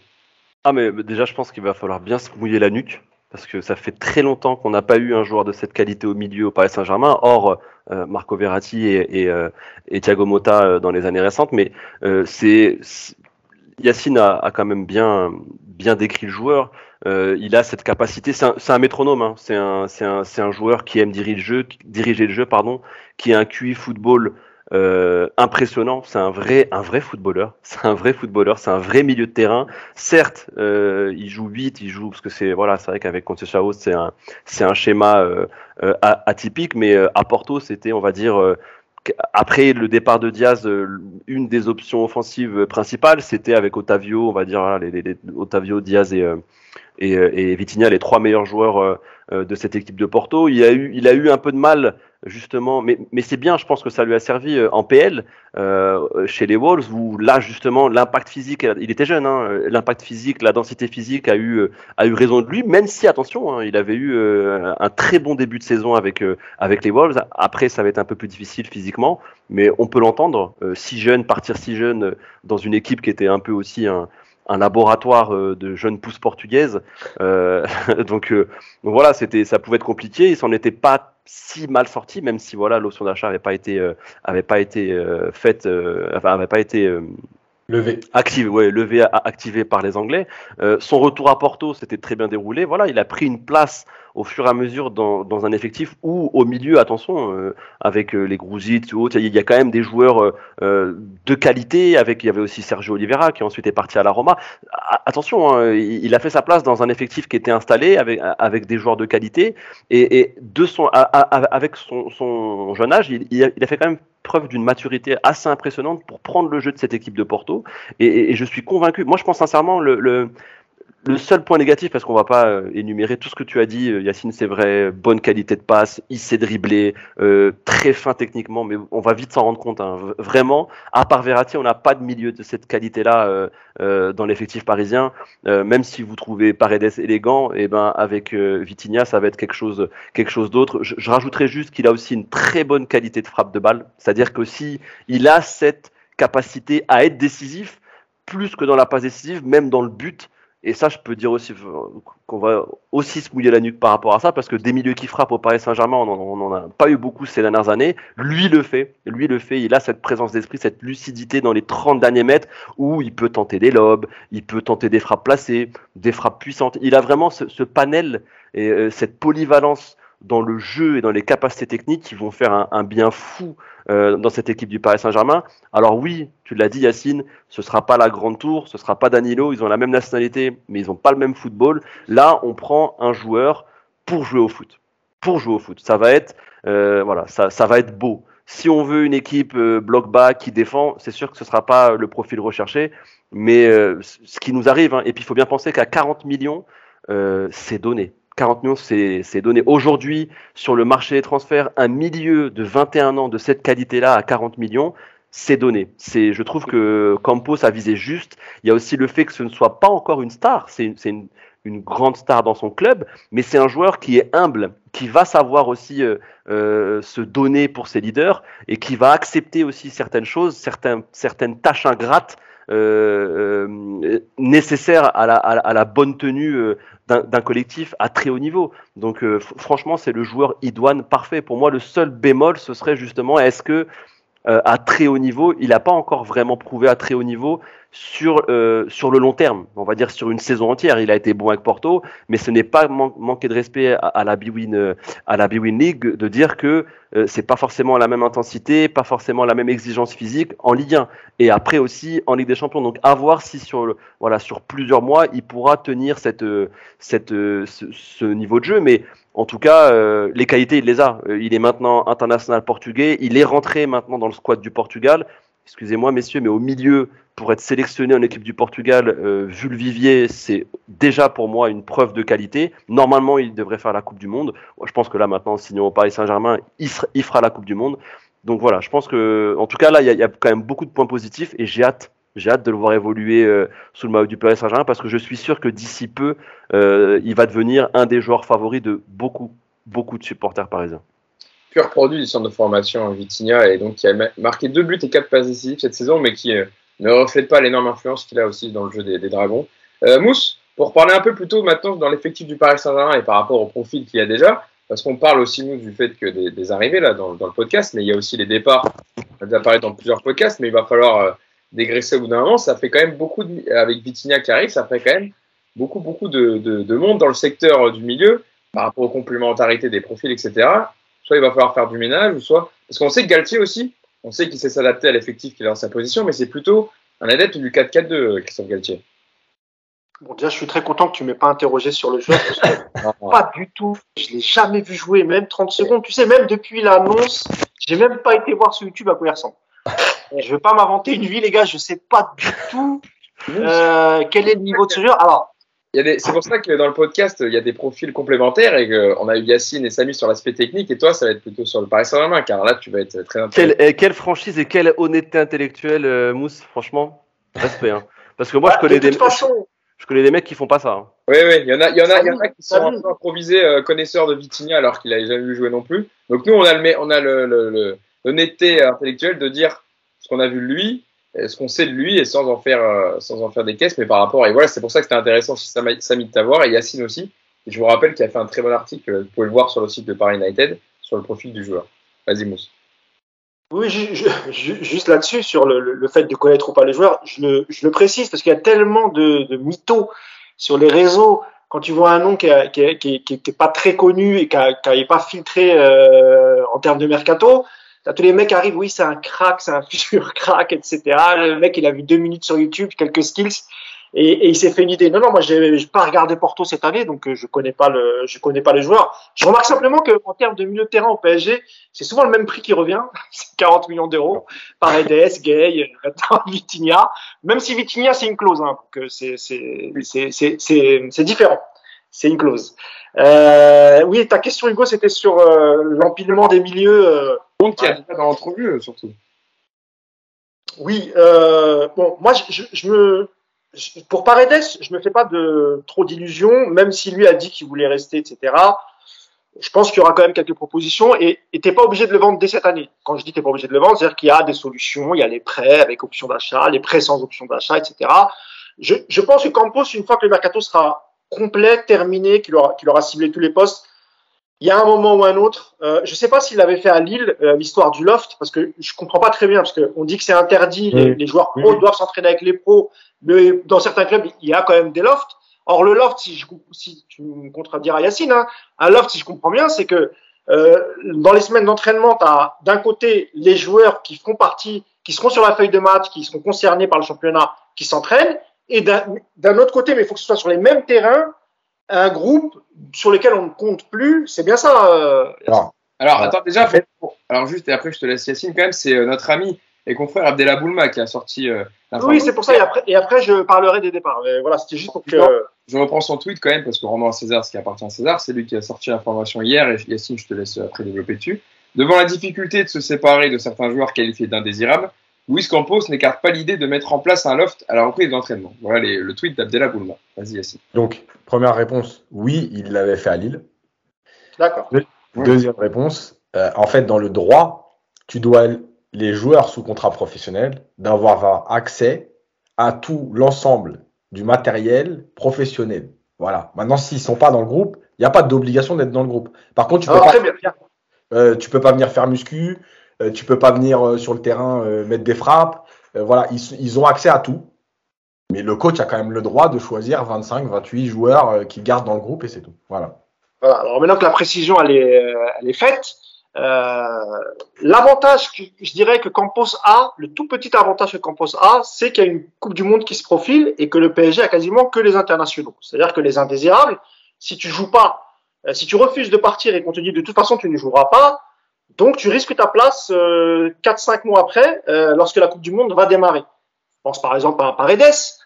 Euh, je pense que Paredes, il a envie. Alors peut-être que je, suis quasiment sûr hein, que le sélectionnaire euh, l'appellera, mais il n'aura aura, peut-être pas sa place dans le 11 titulaire parce qu'il n'aura pas joué, qu'il manquera de rythme. Et ça, ça peut concerner beaucoup de joueurs. Ça peut concerner des des, euh, des gays, des euh, j'ai dit, il y a, y, a, y a Paredes, bref, il y a, y a tout un tas de joueurs. Donc, effectivement, s'il met euh, ce loft en place, Vainaldoum. Ouais, qui n'est déjà plus appelé. Euh, voilà. Euh, T'as Draxler et, et qui, dans un coin de leur tête, se disent parce qu'ils ont quand même été appelés alors qu'ils avaient très peu de temps de jeu, euh, même si Kerrer euh, en a eu beaucoup plus que, que Draxler. Donc, effectivement, il y a ce levier-là euh, qui te permet de, faire, de, de, de, pouvoir faire partir quelques joueurs. Euh, voilà. Et après, tu peux pas faire partir tout le monde non plus parce que tu as quand même besoin de doubler des postes. Moi, je pense qu'un joueur comme Danilo, il faut pas s'en séparer. Il t'a pas coûté très cher. Il avait coûté 18 millions, il me semble, avec quelques millions pour euh, le prêt de la première année. Donc, on devrait être autour de 20 millions. Globalement, c'est un joueur qui est techniquement, évidemment, il fait pas rêver, mais bon, il, se blesse très peu, il est plutôt fiable, ça a l'air d'être un soldat, bonne mentalité. Donc, je pense qu'il faut garder des, des, des, joueurs comme ça. Par ailleurs, on a des Vinaldoom, Gay et, euh, et Herrera pour moi sont des, des, des, des, cas plus compliqués. Je pense que pour Vinaldoom, tu l'as eu gratuitement, il lui reste deux ans de contrat. Je pense qu'ils trouveront euh, soit une manière de, se séparer à l'amiable, soit il y a un club qui va se manifester. Je pense que le PSG ne, ne, ne bloquera pas le départ, loin de là. Euh, pour Gay, c'est plus difficile parce qu'il y a son âge qui, qui rentre en, en cause. C'est euh, le contrat qu'a Gay au PSG, c'est le contrat de sa vie. Euh, C'est-à-dire que là, à son âge, s'il quitte le PSG aujourd'hui, je ne pense pas qu'il retrouve le même salaire. Il doit émarger euh, doit être à 600 000 euros, je pense, euh, euh, par mois, qui est, un gros salaire pour Gay. Après, pour Gay, il y a peut-être l'option, et, et, je, je, crois savoir, mais il faudrait que je creuse un peu plus, que Antero Henrique pourrait lui proposer un gros contrat au Qatar. Euh, je rappelle qu'il est aussi Antero Henrique, directeur sportif de la, la, Super Qatar League, je crois. C'est comme ça que ça s'appelle. Et, euh, et pourrait, euh, il pourrait finalement, euh, pour euh, pour le faire partir, c'est un peu ce qu'ils avaient fait avec Cambouaré quand euh, ils avaient un Ancelotti en lot de consolation, lui avait trouvé un petit contrat au Qatar, il avait entraîné avant de revenir. Donc voilà, euh, la difficulté, c'est vrai, Hugo, tu as raison, elle va être là. Elle va, être de convaincre des joueurs qu'il il va falloir partir malgré les gros salaires. Après, comme je l'ai dit, tu as le levier de la Coupe du Monde et tu as peut-être le réseau de à la fois Antero Henrique et celui de Luis Campos pour soit proposer des prêts euh, avec des options d'achat, sans options d'achat, mais au moins euh, ne pas garder. Parce que quand tu gardes des joueurs que tu, que tu ne fais pas jouer dans un vestiaire, euh, ça, Yacine, tu vas pas me contredire, euh, ça crée des tensions et chacun a ses affinités avec euh, dans, le vestiaire et effectivement ça, peut créer des tensions. Donc il va falloir utiliser le levier de la Coupe du Monde euh, pour les internationaux qui veulent pas partir et il va falloir aussi activer les réseaux. Là on a quasiment deux directeurs sportifs. Euh, si tu n'arrives pas à, à dégraisser l'effectif, c'est qu'il y, a un vrai vrai gros problème. En tout cas, on verra ça. On va parler d'un autre profil, mais c'était intéressant en tout cas de voir parce que c'est vrai que ce, cette idée de loft, c'est quand même à l'époque, quand Luis Campos l'avait fait en France, on n'a pas trop l'habitude en France d'avoir euh, de, de, ah, de, ce genre de, de, loft. Et donc, surtout au Paris Saint-Germain, avec des joueurs de cette dimension et de cet égo-là, ça serait quand même. Euh, il y a eu Bordeaux cette saison, je crois, Hugo. Bordeaux. Il y a eu Marseille à l'époque de Garcia, où Garcia avait fait bien les certiques et tout. Et ben pareil, ils avaient fait un loft parce que les mecs, euh, ils voulaient pas bouger avec des gros salaires. Donc, euh, oui, ça, ça se fait dans les clubs. au Paris Saint-Germain, ça serait, ça serait une première. Autre, autre milieu de terrain qui est aussi euh, pisté par le Paris Saint-Germain et dont on annonce qu'il pourra arriver dans les rangs du Paris Saint-Germain, Renato Sanchez, le milieu de terrain du, du LOSC. Celui-là, je le connais mieux, je peux en parler. Voilà, lui, tu l'as vu jouer, Renato Sanchez, 24 ans, euh, 3 saisons au LOSC, arrivé à l'été 2019. Euh, Luis Campos, donc, qui pourrait bien continuer dans la branche portugaise pour le mercato du PSG avec le milieu de, de Lille. Alors, pour le moment, c'est l'AC Milan qui est une longueur d'avance. Parce que selon les dernières informations d'Italie, le club lombard a déjà un accord avec le joueur mais pas avec Lille qui réclame 30 millions d'euros, alors que Milan n'en propose pour l'instant que 15. Mais le PSG étant plus solide financièrement que l'AC Milan, euh, Paris pourrait donc euh, rafler la mise et euh, accéder aux exigences euh, du LOSC. Qu'est-ce que vous pensez de l'arrivée Samy, de l'arrivée probable de, de Renato Sanchez dans l'entrejeu du côté du Paris Saint-Germain? Alors j'aime beaucoup euh, Renato Sanchez, hein, franchement, euh, top milieu de terrain. Quand il est à, son niveau, concentré et, apte physiquement, c'est un, un, excellent joueur, c'est un top player. Il n'y a aucun souci par rapport à ça. Euh, il avait réalisé euh, un, un, six très bons euh, premiers mois avec Lille, surtout j'ai son match en tête à, à Milan où Lille avait gagné 3-0. Il avait joué une rencontre où il était mais techniquement au-dessus. Il avait roulé sur le milieu de terrain de de, de l'AC Milan, il avait été énorme. Et quand il joue à, cette, à ce niveau-là de performance, mais tous les jours, on le prend pas à Saint-Germain, c'est un joueur qui a sa place dans des top clubs européens. Mais le problème, c'est que ce genre de match, il l'a sorti combien de fois ces dernières années? C'est ça le problème avec Renato, c'est qu'aujourd'hui, c'est un joueur qui, malgré tout, reste fragile physiquement. Je vous invite à regarder euh, ses temps de blessures, même euh, même à Lille, même s'il s'était relancé à Lille, hein, il s'était perdu euh, au Bayern, après il, avait été prêté à Swansea. Euh, voilà, il y avait eu, euh, ça, avait été compliqué pour lui. Il, y avait eu une sorte de, de rédemption avec Lille où il avait atteint, un, il avait re-atteint pardon un, très bon niveau, celui qui nous avait montré notamment durant durant l'Euro 2016. Mais là, c'est un joueur qui n'a aucune régularité, aucune régularité. Ce serait encore un, pari. Moi, je veux bien, je veux bien Renato, mais aujourd'hui, à 30, parce qu'on dit 30, euh, ils vont sûrement réussir à, nous le vendre à 40, à 40, 30, 30, 40 millions d'euros, si ce n'est 45. Euh, moi, aujourd'hui, je le prends pas. Je le prends pas. Euh, si c'est pour avoir un joueur qui va être blessé, euh, qui va pouvoir jouer que 15-20 matchs, on a déjà eu cette expérience cette saison avec d'autres joueurs, notamment, euh, Sergio Ramos, même si c'est deux, types de carrières différents. Je le prends pas. C'est parce que aujourd'hui, ce joueur n'apporte aucune garantie au très haut niveau. Euh, on, on, va se retrouver avec un Renato Sanchez qui va même pas être présent pour les huitièmes ou pour les quarts de finale de C1 parce que voilà blessure, élongation, de toute façon il, il nous les a toutes faites. Euh, Aujourd'hui, il n'y a aucune garantie concernant ce joueur. Je ne parle pas de ses qualités. Hein. Ses qualités en tant que joueur, ce qu'il a réussi à montrer à, sur certains moments, c'est exceptionnel. C'est un joueur qui mérite normalement un très grand club européen. Mais aujourd'hui, il n'y a aucune garantie sur son physique, aucune garantie sur sa régularité. Et c'est pas ce dont on a besoin euh, dans cet effectif du Paris Saint-Germain euh, actuellement. Yacine, euh, pour parler de la, euh, Samy parlait de la régularité du joueur en termes de, de blessures aussi de performance. C'est 25 matchs cette saison de, Ligue 1, 2 buts et 5 passes décisives, 5 matchs de Ligue, de Ligue des Champions disputés avec, euh, avec Lille. Euh, c'est un joueur aussi, faut le dire aussi, que connaît très bien Luis Campos parce que voilà, c'est lui qui l'a fait venir à, Lille, que connaît bien Christophe Galtier parce qu'il l'a eu aussi euh, dans, son, dans ses rangs quand il a été champion de France. Donc c'est évidemment que la, pile, la piste colle bien euh, à ce que Luis Campos voudrait, voudrait faire évidemment et aussi peut-être possible recrutement de Christophe Galtier en tant qu'entraîneur. Ouais, après, moi je rejoins Samy, le problème c'est les blessures et, euh, et quand tu es aussi souvent blessé, c'est qu'il y a un problème. Alors, est-ce que c'est un problème euh, euh, vraiment de, physiologique Voilà. Euh, est-ce qu'il a des muscles trop fragiles, etc. Est-ce que c'est un problème de préparation? Est-ce que c'est un problème de, de, de sérieux? Bref, il, y a, peut y avoir plein de raisons, mais, mais c'est sûr que ce que disait Samy, c'est qu'il a fait, il a fait quelques grosses perfs euh, en tout cas, euh, tu voyais bien parfois qu'il était bien au-dessus de tous les joueurs lillois. Euh, mais en fait, bah, tu peux pas être régulier puisque, puisque tu fais une ou deux grosses perfs, tu es blessé, euh, il te faut 15 jours, 3 semaines, tu reviens, euh, tu es reblessé, donc finalement, tu jamais dans le rythme. Et le problème, c'est que lui, euh, tu vois, par exemple, on, on, parle souvent de Verratti pour les blessures, alors pas cette saison, mais les saisons précédentes. mais par exemple, Verratti, son jeu et, et sa physionomie, elle est que sur un premier match, tout de suite, il peut être bon. Euh, Renato Sanchez, c'est un joueur très puissant, qui a besoin de répéter les efforts, donc qui a besoin aussi d'enchaîner les matchs pour retrouver ce rythme et cette puissance, cette fréquence d'appui, etc. Donc c'est différent, c'est-à-dire que tu peux même pas te dire, ok, parfois il est blessé, mais quand il revient, dès qu'il revient, il est opérationnel. Non, il n'est pas opérationnel. On l'a vu avec Lille. Même à Lille, dans ce Lille-là avec Gourvenec, quand il revenait, il était remplaçant. Quand il revenait, il jouait pas une heure et demie. Voilà, donc c'est un joueur comme ça. C'est très, très c'est moyen cette saison, parce qu'il est jamais revenu un très, très oui. il a fait des matchs honnêtes, mais il a pas fait, il a pas fait de grosses pertes. Vous vous rendez compte, ouais. c'est 25 et 23 matchs en championnat depuis deux ans. Voilà. Vous vous rendez compte, est-ce qu'on a besoin de ça au Paris Saint-Germain? Faut, faut voir. C'est-à-dire qu'il réussit à moins jouer que Marco Verratti, alors que Marco Verratti chez nous a déjà cette réputation de joueur qui se blesse souvent. Donc voilà, et le truc pour terminer, c'est que par contre, vraiment dans le profil, c'est typiquement le profil que t'as pas le profil très puissant qui est capable d'éliminer euh, sur de la percussion. Projeté, euh, projette, clairement. De, de, voilà, de, de, venir très haut parce que c'est aussi un joueur qui sait jouer haut, euh, qui peut jouer un peu plus bas, plus proche d'un Verratti parfois. Euh, et, et, Galtier l'a même utilisé dans le 4-4-2 dans un couloir à l'époque à Lille.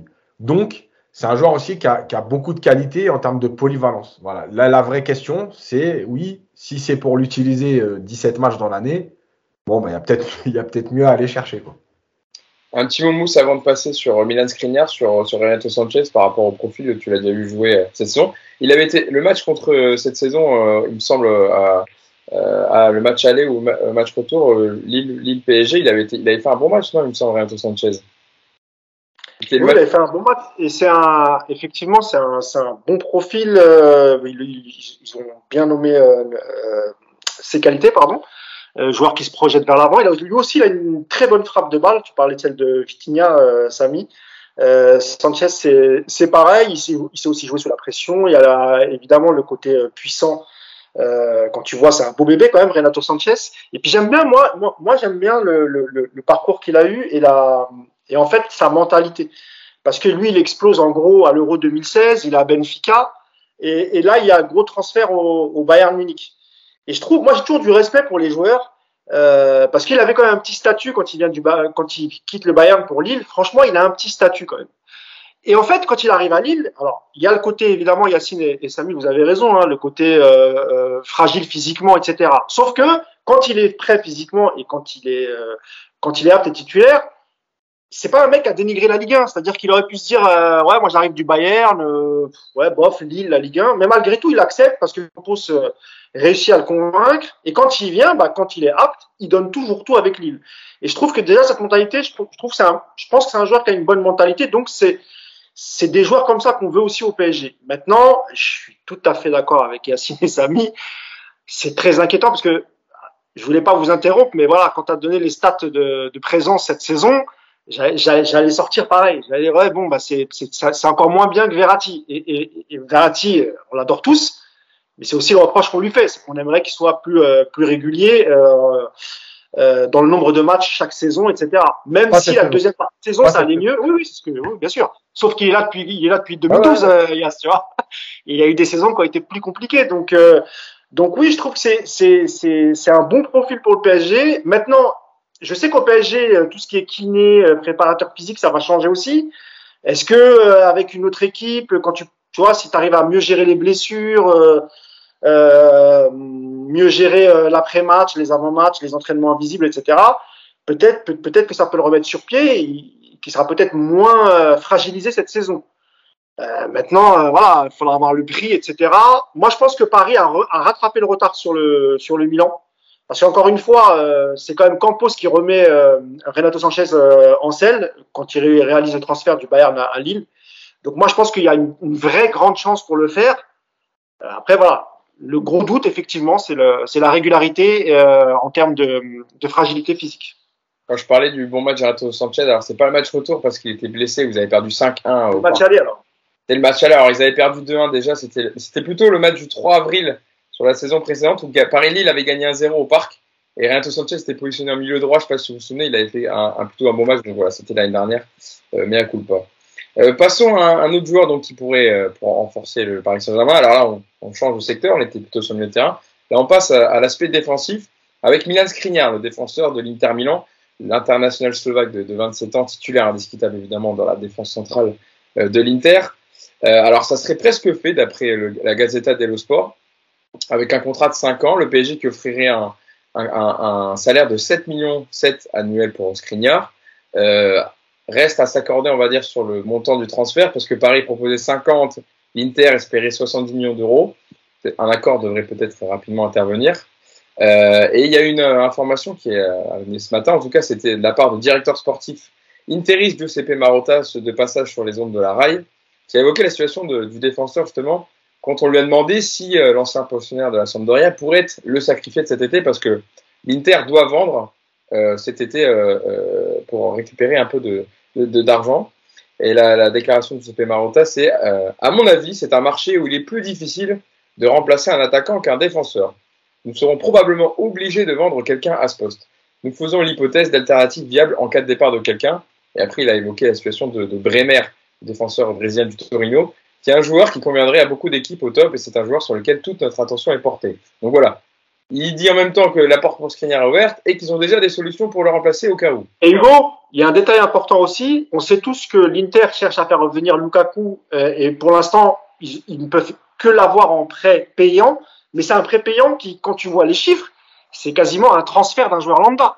On parle de, on parle de 10-15 millions pour une année de prêt. Et donc, je pense que dans le calcul de l'Inter, c'est aussi pour ça qu'ils sont un peu gourmands avec Skriniar. Il faut qu'ils récupèrent de l'argent parce que tu auras le salaire de Lukaku à peut-être prendre en charge, plus euh, payer le, le, prêt. Et, et, et aujourd'hui, euh, les, les, joueurs qui ont de la valeur, tu as Barella, je pense pas qu'ils qu s'en sépareront parce que le, le niveau de l'équipe il va encore chuter. Tu as Skriniar, tu as Lautaro Martinez. Mais bon, il n'y a aucun intérêt de se séparer de Lautaro Martinez si en plus Lukaku revient. On sait que le duo marchait bien. Donc voilà, c'est pour ça aussi que Paris euh, peut-être ses chances. C'est ça, et surtout parce que l'Inter a besoin de vendre toujours parce qu'ils ont un peu de, de, de, de, galère financière. Euh, Samy, c'est vrai qu'en plus, Milan Skriniar, on parle d'un défenseur qui est devenu l'un des meilleurs défenseurs du championnat italien et cité un des meilleurs défenseurs d'Europe par son caractère affirmé, son leadership, euh, également un physique très imposant dans les duels et, et, bonne lecture du jeu, très imposant aussi dans les, dans les duels aériens et, et aussi qui met des buts de temps en temps sur corner. Il a tout du défenseur quand même complet. Alors, il a plutôt été utilisé dans une défense à 3 avec l'Inter. Donc, on sait qu'au Paris Saint-Germain, on milite souvent, notamment nous dans le podcast, pour que Paris, en fonction au vu des profils qu'il y a dans l'effectif, euh, joue avec une défense à 3 avec des pistons. Skriniar, dans une défense à 3, il serait parfait, Samy. Oui, oui, en plus, c'est un, profil qu'on n'a pas eu depuis très longtemps au Paris Saint-Germain, si on y repense bien. Ce type de défenseur central euh, très, euh, très costaud sur l'homme, très grand, très, très puissant physiquement, dominateur sur le sur le secteur aérien, qui se débrouille parce que bon, il a une bonne relance, mais encore une fois, attention, il n'a pas la meilleure relance du monde, mais bonne relance, tu vois, c'est un on n'a pas ce profil-là. Au final, si on regarde avec Marquinhos, Kipembe, même si Kipembe est plus dans ce type-là, mais il n'a pas la morphologie. On avait eu Alex, euh, Samy. Alex, bah, ce que j'allais dire, c'est que le dernier, ça fait une dizaine d'années, c'était Alex, dans ce type Golgoth. Euh, c'est un peu, on va dire, c'est un peu les défenseurs centraux à l'ancienne.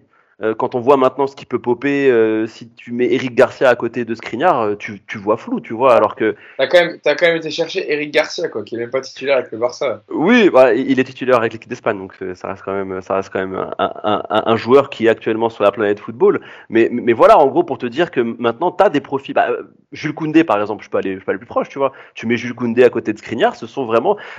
c'est vraiment deux profils différents. Et ce profil du grand stopper costaud d'Europe de l'Est et tout, qui était dont les clubs étaient friands euh, dans, les années 90 et, début 2000, eh ben, il avait un petit peu disparu euh, et, et, là, ça revient un peu euh, à la mode. Et c'est vrai qu'au Paris Saint-Germain, on n'a pas ce profil. Donc oui, moi oui, par rapport à ce qu'il montre avec, avec l'Inter, par rapport à, ce qu'il a prouvé ces deux dernières saisons, deux, trois dernières saisons, moi je dis oui. Maintenant, à voir. Est-ce que dans une défense à 4, est-ce qu'il sera meilleur qu'un Kipembe ou un Marquinhos qui ont eux l'expérience du Paris Saint-Germain, qui sont là depuis des années? Parce que euh, ça me fait marrer, parce qu'un joueur comme Kim Pembe, et d'ailleurs euh, le, récent rassemblement en équipe de France l'a montré, c'est un joueur qui est beaucoup critiqué parce qu'on le voit beaucoup aussi à, très haut niveau, mais on a vu que le très haut niveau, bah, c'est pas forcément fait pour tout le monde. On a vu avec des joueurs français sélectionnés lors des quatre derniers matchs de l'équipe de France que voilà, le haut niveau c'était quelque chose euh, et que Kipembe, bah finalement, il est pas si pas si pourri que ça, hein, notre ami Presco. Hein. C'est un, un joueur qui, à 26 ans, bah, même s'il n'a pas forcément les qualités que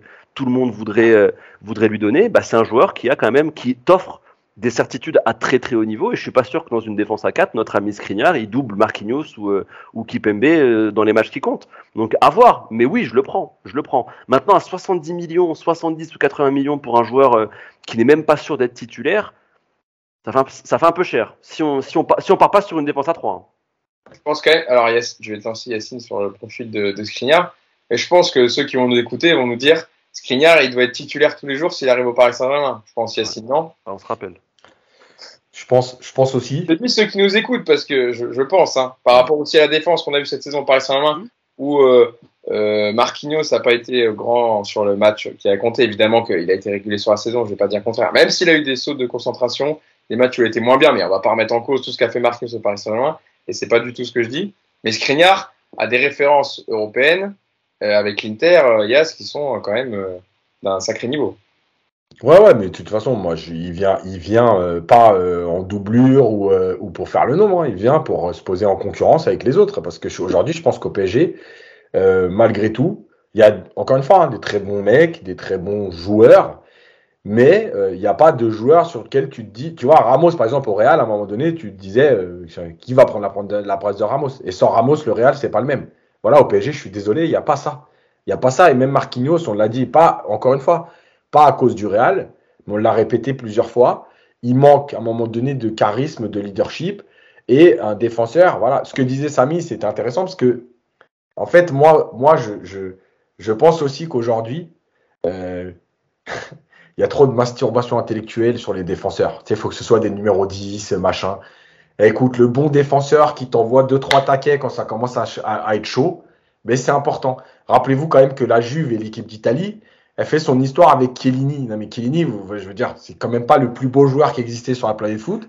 C'est pas le plus beau relanceur du monde, Par contre, Kellini, quand fallait aller, lui, il mettait la tête, toi, là où toi, tu mets pas le pied. Et de temps en temps, c'est ça qui compte. Voilà. Bah, nous, on n'a pas ces joueurs-là. Et même Kimpembe, parce que Kimpembe, c'est le Titi et tout, il est capable d'aller dans les duels, mais c'est pas de la méchanceté.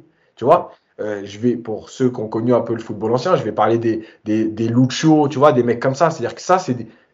En gros, quand ils sont pas dans ton équipe, tu les détestes. Voilà. Quand ils sont avec toi, tu les aimes bien. Tu sais, ces joueurs-là qui sont capables de te mettre deux, trois taquets.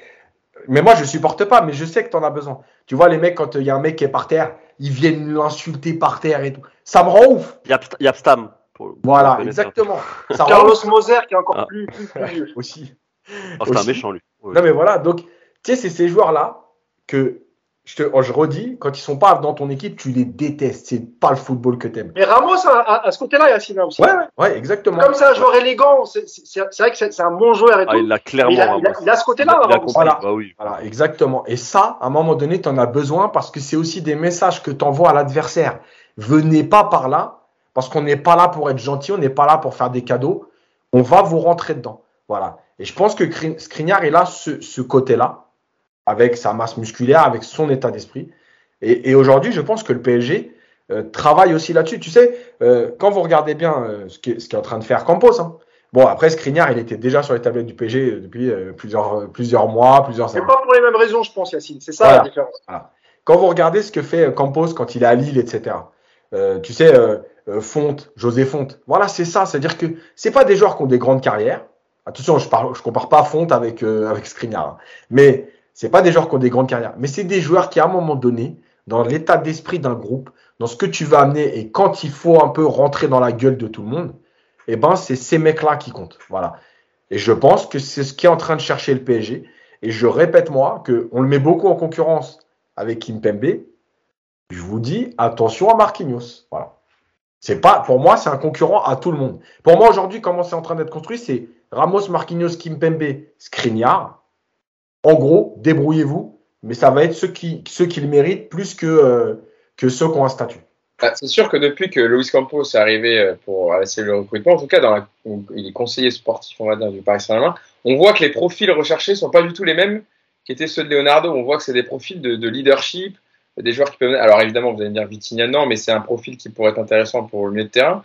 Mais on voit qu'il y a une recherche aussi de, de changer un peu la mentalité. Et quand on sait qu'il a Mbappé à prolonger pour aussi changer ce côté-là, et qu'on sait qu'il pourra donner, je pense, son, son, avis sur certains profils, ça, vient, ça va un peu dans cette, dans cette direction-là euh, en fonction des profils. Mousse, t'as levé la main? Ouais, non, mais c'est exactement ça. C'est qu'en en fait, on sent que Campos, quand il arrive, euh, s'il choisit Skriniar, c'est qu'il a ciblé un, un, un manque euh, de, de, de, mentalité chez les, chez les défenseurs parisiens. Euh, quand tu te fais sortir contre Manchester sous Tourelle, c'est une faute euh, de main de, de, de Kimpembe. Quand tu te fais sortir là contre le Real, c'est euh, Donnarumma, mais ça aussi Donnarumma se retrouve dans cette situation, c'est aussi peut-être parce que la défense n'avait pas fait le n'avait pas fait le, le, job. Donc oui, quand tu cibles un, un, joueur et quand tu mets 70 millions, ça mis sur un joueur, c'est certainement pas pour pour lui dire il va falloir que tu gagnes ta place. Moi, j'y crois pas. Je, mais j'ai pas, dit ça. Hein. J'ai pas dit ça. quand tu m'as dit, je te dis juste que dans une défense à 4, forcément jouer titulaire. Bah oui, moi j'en suis convaincu. Si on reste à 4, parce que alors laisse-moi finir. Après, alors laisse-moi finir. Après, je te, je te, je te, je te, je te, je te laisserai développer ton argument. Mais moi, pour, pour moi, s'il vient, c'est pas pour lui dire ouais, euh, enfin, tu fais pas quitter l'Inter où t'es où, où t'as où t'es un titulaire indiscutable où tu es très bien noté par les journaux euh, italiens, les supporters t'adorent pour venir tenter une nouvelle expérience où tu n'es pas sûr de, de, vouloir jouer. Moi, je pense qu'il y a derrière l'idée de, Campos, pourquoi pas se séparer d'un des deux. Je parle de Marquinhos et de, et de, et de, Kipembe. Parce qu'encore une fois, Yacine, il a raison.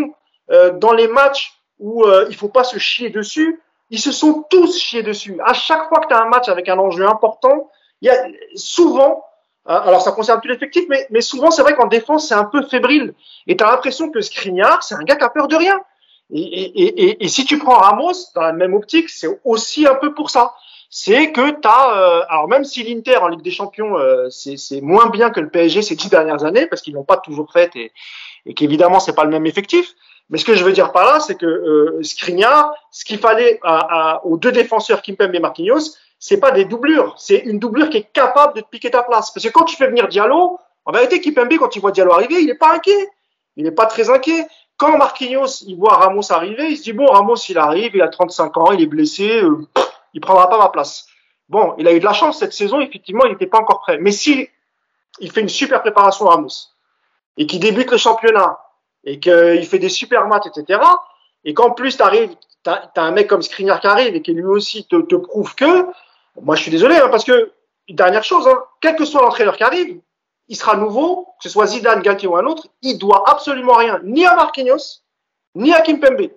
Lui, il arrive, il est nouveau, c'est lui qui va faire son choix. Si lui, il estime que Skriniar, en défense centrale, et Ramos, c'est mieux Kimpembe et, euh, et Marquis, qu'est-ce qu'ils vont dire? Rien. Et, pour finir, Campos leur dira, les gars, vous acceptez pas la concurrence, vous êtes très bankable.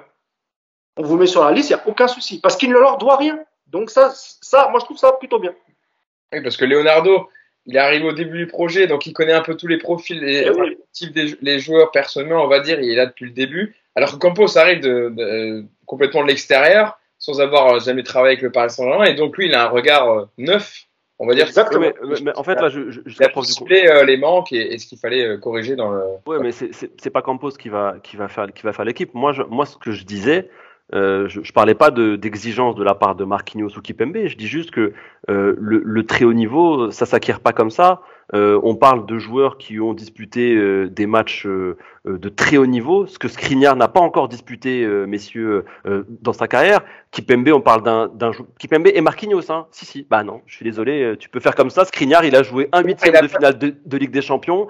Euh, c'est pas ça qui va lui faire une expérience monstre. Et sinon, t'as- aussi son expérience en Serie A, je, vous, je vous- je vous ai laissé vous expliquer juste. Oui, Oui, expérience en, en Serie A. Mais Skriniar, voilà, avec l'Inter Milan, il a son expérience. Mais tu peux pas comparer l'expérience qu'ont accumulé Marquinhos et Kipembe depuis 6-7 ans dans un club aussi gros que le Paris Saint-Germain euh, par rapport à, à- à ce qu'a accumulé Skriniar. Ça, c'est- ça c'est factuel. hein. Tu peux regarder Kipembe, ça a joué des quarts, des demi, des finales. Marquinhos, pareil, contre des top clubs européens, contre le Real, contre City, ça a affronté la crème de la crème au niveau européen. Ce que Skriniar n'a pas fait euh, de manière régulière euh, sur long terme avec l'Inter. Donc ça, il n'y a pas de problème. Après que Skriniar ait un niveau ou pas, moi je pense que c'est un bon joueur. Ce que je dis juste, c'est que dans une défense à 4, si Galtier est objectif aussi, on verra à un moment donné qui est qui. Et je suis pas sûr que Skriniar, malgré ses 70 ou 80 millions, sur une défense à 4, lors d'un match coup près, lors d'un très gros match, il passe devant Marquinhos ou Kipembe. Parce qu'on est très très dur avec nos joueurs, on est, on, est très prompt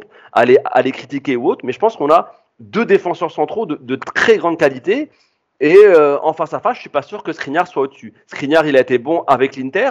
Je suis même pas sûr que, que, que, que Skriniar, une fois arrivé en Ligue 1, il ait la même rayonnance. Parce que ça s'est déjà vu de très bons joueurs qui arrivent. La Ligue 1, ça peut surprendre des gens. C'est physique, c'est que des Golgoth, que ce soit du défenseur ju- jusqu'à l'attaquant adverse, c'est que des mecs d'un mètre 85. C'est c'est beaucoup plus rapide, il y a un rythme et une intensité beaucoup plus forte qu'en Serie A. Attention, juste attention. C'est je parfois on a des joueurs en tête. Certes, il est très bon avec l'Inter, il n'y a pas de souci.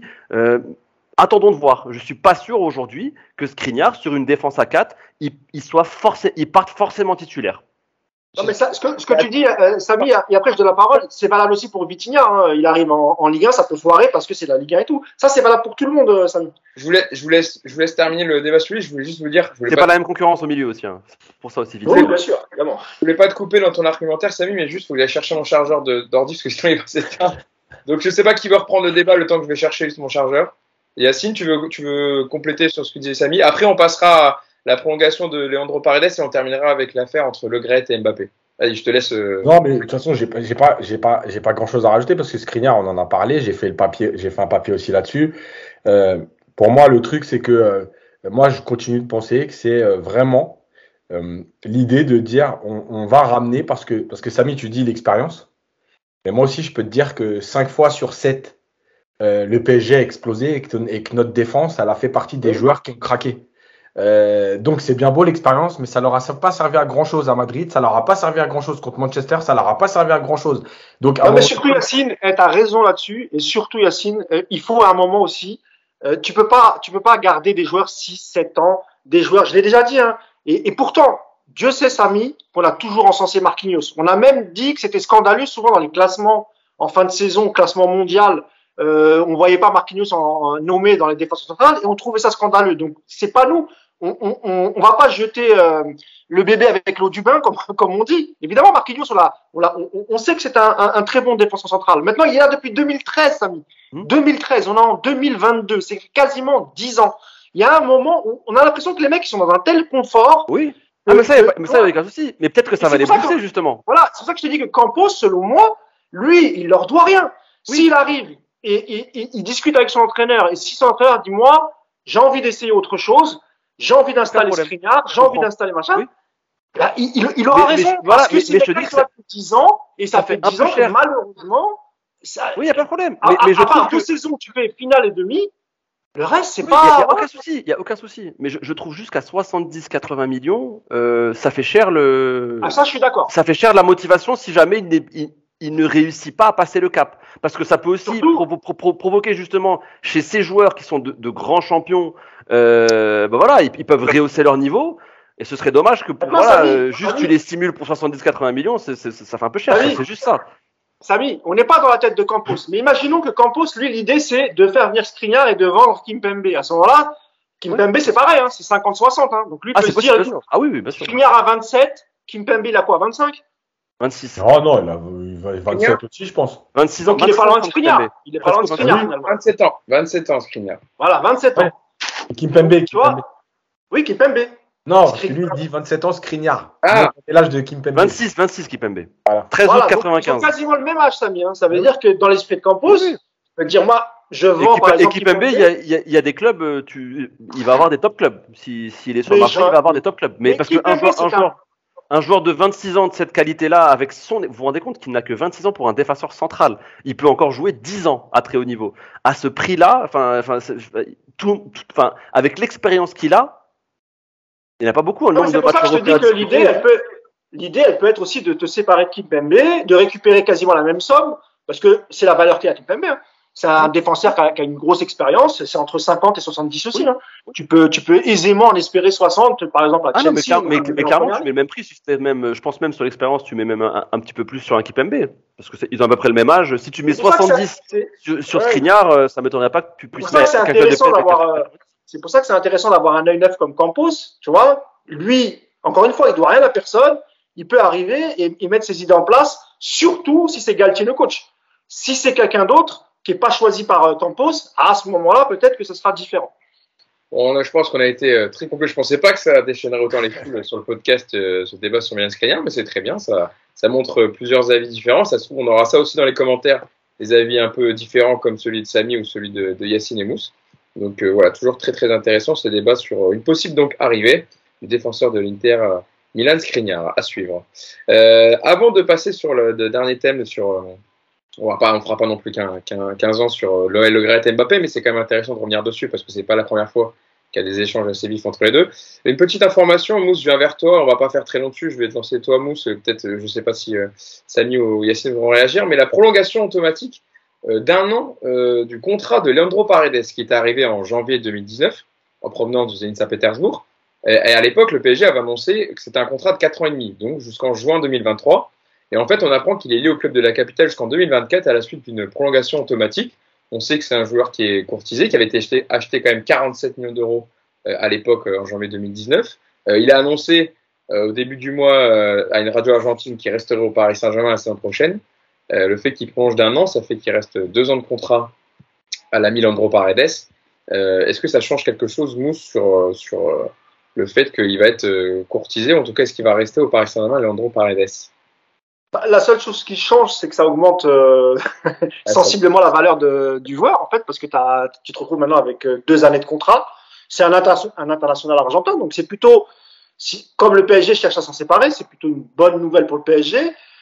Euh, voilà, après, lui, il est dans son rôle quand il dit qu'il veut rester, etc. Euh, parce qu'évidemment, il a un très bon salaire et que, voilà, c'est aussi une, une raison, c'est aussi mettre une pression sur un futur acheteur, euh, pardon. Donc voilà, non, ça change absolument rien, c'est automatique à mon avis. Alors si c'est automatique, ça doit être lié à un nombre de matchs qu'il a dû jouer ou, ou, ou, à des objectifs à atteindre collectivement. Ça a dû être ça. Moi, je ne savais même pas qu'il y avait une option. Euh, c'est l'équipe qui révèle l'information. Donc, euh, donc voilà, mais euh, non, non, pour moi, ça change absolument rien. Et peut-être que ça sera même un peu mieux euh, pour le PSG, qui pourra en demander un peu plus. Ils l'ont acheté euh, pas loin de 50 millions il y a 3 ans, euh, 2019. Ouais, en 2019, ouais, donc il y a... Ah, ça, donc, euh, donc non, non, euh, je, je m'en fais pas. Moi, je pense qu'il aura des vraies offres. Et je pense qu'il finira par partir, parce qu'encore une fois, si vraiment le coach nommé ne compte pas sur lui et le DS pareil, il y a la Coupe du Monde, il va falloir qu'il trouve. Et ça, pour ça, tu as toujours les prêts, tu sais, les, prêts de dernière minute au 31 août euh, où tu dois te séparer d'un joueur, mais, je pense que ça se fera avant parce qu'il a quand même une, euh, a quand même une vraie valeur ce, joueur. Euh, bon, avec Yacine, on a déjà parlé, donc je ne vais pas te lancer dessus, Yacine. Samy, euh, court sur, sur toi tu vends ou tu gardes pour, la saison prochaine en tout cas, c'est pas celui. euh, Enfin, tout dépend. Si tu as besoin d'argent, oui, c'est la plus grosse valeur au milieu, hors Marco Verratti, bien entendu. Mais à choisir, euh, je préfère me séparer d'un Herrera ou d'un Danilo, ou d'un Danilo, quoique Danilo, il, il a bien dépanné sur, le, sur, ses, sur, sur, les, sur les derniers mois. Mais je préfère me séparer d'un Herrera ou d'un Gay. Euh, si tu peux mettre Paredes dans la rotation, oui, on va pas cracher dessus. Il est pas. Après, je pense qu'il a des limites, comme Yacine le disait très bien sur Twitter. euh, je pense qu'il a des limites à, à, à très haut niveau une fois que le jeu. euh, une fois que le si, si le jeu, le rythme du jeu s'intensifie, je pense que là il a des limites. C'est pas forcément son style de jeu, mais euh, pourquoi pas en, en, backup. Après ça fait un peu cher, mais bon à Paris on aime bien les choses chères. Mais en backup sur des matchs de Ligue 1, euh, on, on va on va pas cracher dessus quand même. Il a il a il a certaines qualités. euh, C'est un joueur élégant, c'est un joueur qui a une, une, une, bonne qualité de passe, que ce soit passe longue, passe courte, euh, il, il pourra toujours servir. Donc euh, oui, dans, dans, dans, la rotation, je le garde. Maintenant, s'il y a moyen d'en de, de, tirer un bon billet et que ça sert pour euh, essayer de, de, faire un autre recrutement, je le vends. En gros, il n'est pas indispensable, mais c'est pas non plus le joueur qu'on doit dégager ah, absolument. Sauf, sauf en, que Samy, lui, c'est pas Samy, lui, c'est pas un joueur qui va être dans la rotation. Donc euh, moi, oui, je pense bah, qu'il y a aussi, oui, ça, ça permettrait aussi de, de, casser un peu ce clan argentin parce que Di Maria oui, est parti. Paradis, oui. peut-être que Messi. Ah, mais je vais, je, vais, je vais, pas, je vais pas le pleurer. Hein, je dis, on, parlait juste, on parlait juste sur la, sur la, qualité du joueur. Moi, il part, il n'y a pas de problème. Paradis, hein. Nous, avec Yacine, on aime bien ce, ce, joueur pour les qualités que tu viens de citer. Oui. Force est de constater malheureusement qu'il s'est jamais ré réellement imposé depuis qu'il arrive. Ça. Bon, en tout cas, on suivra, on suivra ça, mais c'est vrai que c'est un des joueurs qui est les plus courtisés, on va dire, au sein de l'effectif du Paris Saint-Germain, du fait de, de, de, ses qualités et sa valeur marchande. Passons au dernier, euh, dernier volet de notre, podcast du jour, euh, pour sortir un peu du sportif et aller sur l'extra sportif, euh, sur un nouveau conflit entre Kylian Mbappé et Noël Le Gret. Ça s'est déroulé hier. Dans un entretien accordé par Noël Le Gret au, au, JDD, au journal du dimanche, le président de la FFF a déclaré qu'après l'échec à l'Euro l'été dernier, Kylian Mbappé ne voulait plus jouer en équipe de France car elle trouvait que la fédération ne l'avait pas défendu après son penalty raté en huitième de finale et les critiques sur les réseaux sociaux. Ces propos n'ont pas du tout plu au joueur français qui lui a rapidement répondu hier en fin de journée sur Twitter. L'attaquant du PSG donc a révélé qu'il s'il avait voulu s'arrêter, c'était par rapport au racisme et non au penalty, mais lui considérait qu'il n'y avait pas eu de racisme en parlant de Noël Le Gret. Vois par RMC Sport juste après, c'est toujours le jeu du je réponds, je réponds, je réponds. Euh, Noël Le Gret a euh, rétro-pédalé dans ses propos et il affirme maintenant comprendre le Parisien. Je suis d'accord avec lui, j'ai bien tout compris, il n'y a aucun problème avec Kylian. J'ai toujours un attachement profond à sa personnalité, blablabli, blablabla. Euh, ça commence à faire beaucoup de passes d'armes, Yacine, entre Noël Le Gret et Kylian Mbappé depuis, euh, depuis la fin de l'Euro. Que ce soit pour les opérations de sponsoring en équipe de France auxquelles Kylian Mbappé n'avait pas voulu participer, qui avait déjà fait couler beaucoup d'encre. Euh, il y a eu des déclarations maladroites aussi du président de la FFF dans les médias après l'Euro, notamment sur l'épisode aussi de Kylian Mbappé qui voulait partir. Il y avait la conférence de presse quand Kylian Mbappé avait annoncé avec le président Nasser Al-Khelaifi qu'il prolongeait au Paris Saint-Germain, où il avait mis un, petit taquet. Et puis il y a de nouveau cet événement, donc on sent que le torchon brûle, en tout cas du côté du clan Mbappé surtout, parce que Noël Le Gret remet une piécette à chaque fois. Je pense qu'il n'a pas apprécié que Mbappé ne participe pas aux opérations de sponsoring, donc il peut l'allumer un peu quand il, peut dans les médias. Et là, avec la nouvelle réponse d'Mbappé, ça commence à faire euh, beaucoup. Ouais, je crois. Alors, il y, a beaucoup de choses, mais euh, la première, c'est que euh, Noël Le Gret, je pense surtout que effectivement, il est énervé parce qu'il sait très bien que que les contrats vont être négociés et que ça va faire des entrées d'argent en moins pour la Fédé. La deuxième chose, c'est que Noël Le Gret, il est complètement dépassé parce que je vous rappelle quand même qu'il y a quelques mois, dans un reportage, il avait dit qu'il n'y avait pas de racisme dans le foot, puisque quand un noir marquait un but, tout le stade se levait. Bon, c'est quand même la phrase la plus surréaliste que j'ai jamais entendue de ma vie. Elle est pire que j'ai une amie noire plus noire qu'une arabe. On est, on est vraiment au summum de la connerie. Donc bon, qu'est-ce que tu veux que je te dise? Je crois qu'à un moment donné, il faut arrêter de lui donner la parole, tout simplement. Euh, il est perdu, dépassé, il se fout de la gueule du monde. Ce qui l'intéresse, c'est l'équipe de France A, euh, et c'est tout. Et je rappelle qu'il est président de la Fédé. Euh, donc, normalement, de 15 000 clubs amateurs, mais il n'en a strictement rien à foutre. Euh, et puis, pour terminer, je pense que en fait, on rentre dans, dans, un, dans un moment où moi je, vais, moi, je vais défendre Mbappé et je vais défendre Mbappé pas euh, parce que j'aime pas Noël Le Gret, mais parce qu'en fait, je comprends la position d'Mbappé. Et alors, ça avait fait un peu moins de bruit, mais rappelez-vous, Zlatan avait lancé un truc sur euh, les droits à l'image des, des, photos Panini, etc. Des joueurs, des joueurs aussi sur FIFA. Voilà, et sur FIFA. Le nom, des joueurs, ouais. la FIFA Pro. Voilà. Mais en fait, c'est logique, parce qu'à un moment donné, les joueurs, ok, vous pouvez dire, on peut dire ce qu'on veut, parce que pour nous, ça paraît euh, improbable et surréaliste, les salaires qu'ils touchent. Mais à un moment donné, il y a quand même des institutions qui prennent un max d'oseille, qui se gavent sur le dos des joueurs. Euh, et ça, Mbappé l'a compris. Et je vais même aller plus loin. Alors, je le défendrai en temps normal parce que je considère qu'à un moment donné, un travailleur a le droit de déjà choisir ses combats, de choisir ses trucs, etc., ses pubs, euh, et aussi de, de, bénéficier des retombées que lui apporte. Parce que chaque joueur, personne ne croira à ça. Évidemment que quand on voit Mbappé sur une pub, je suis désolé, mais c'est pas comment, c'est pas l'anglais. Voilà. Euh, chaque joueur a aussi une image et c'est grâce à lui que ça retombe. Et je le défends d'autant plus que Mbappé reverse beaucoup de ses, euh, de ses sommes touchées, justement pas pour aller faire la fête à Ibiza, mais il reverse à des associations, à des clubs, etc. Donc, bah en plus d'avoir le droit de, bénéficier de l'image qu'il, a créée, euh, le mec reverse, évidemment. Et, je le défends pourquoi? Parce que moi, je sais que la Fédé ne reverse pas. La Fédération française, il faut savoir qu'elle a plus de cadres dans le marketing que de gens de terrain. Donc à un moment donné, il faut, faut, arrêter de nous prendre pour des cons.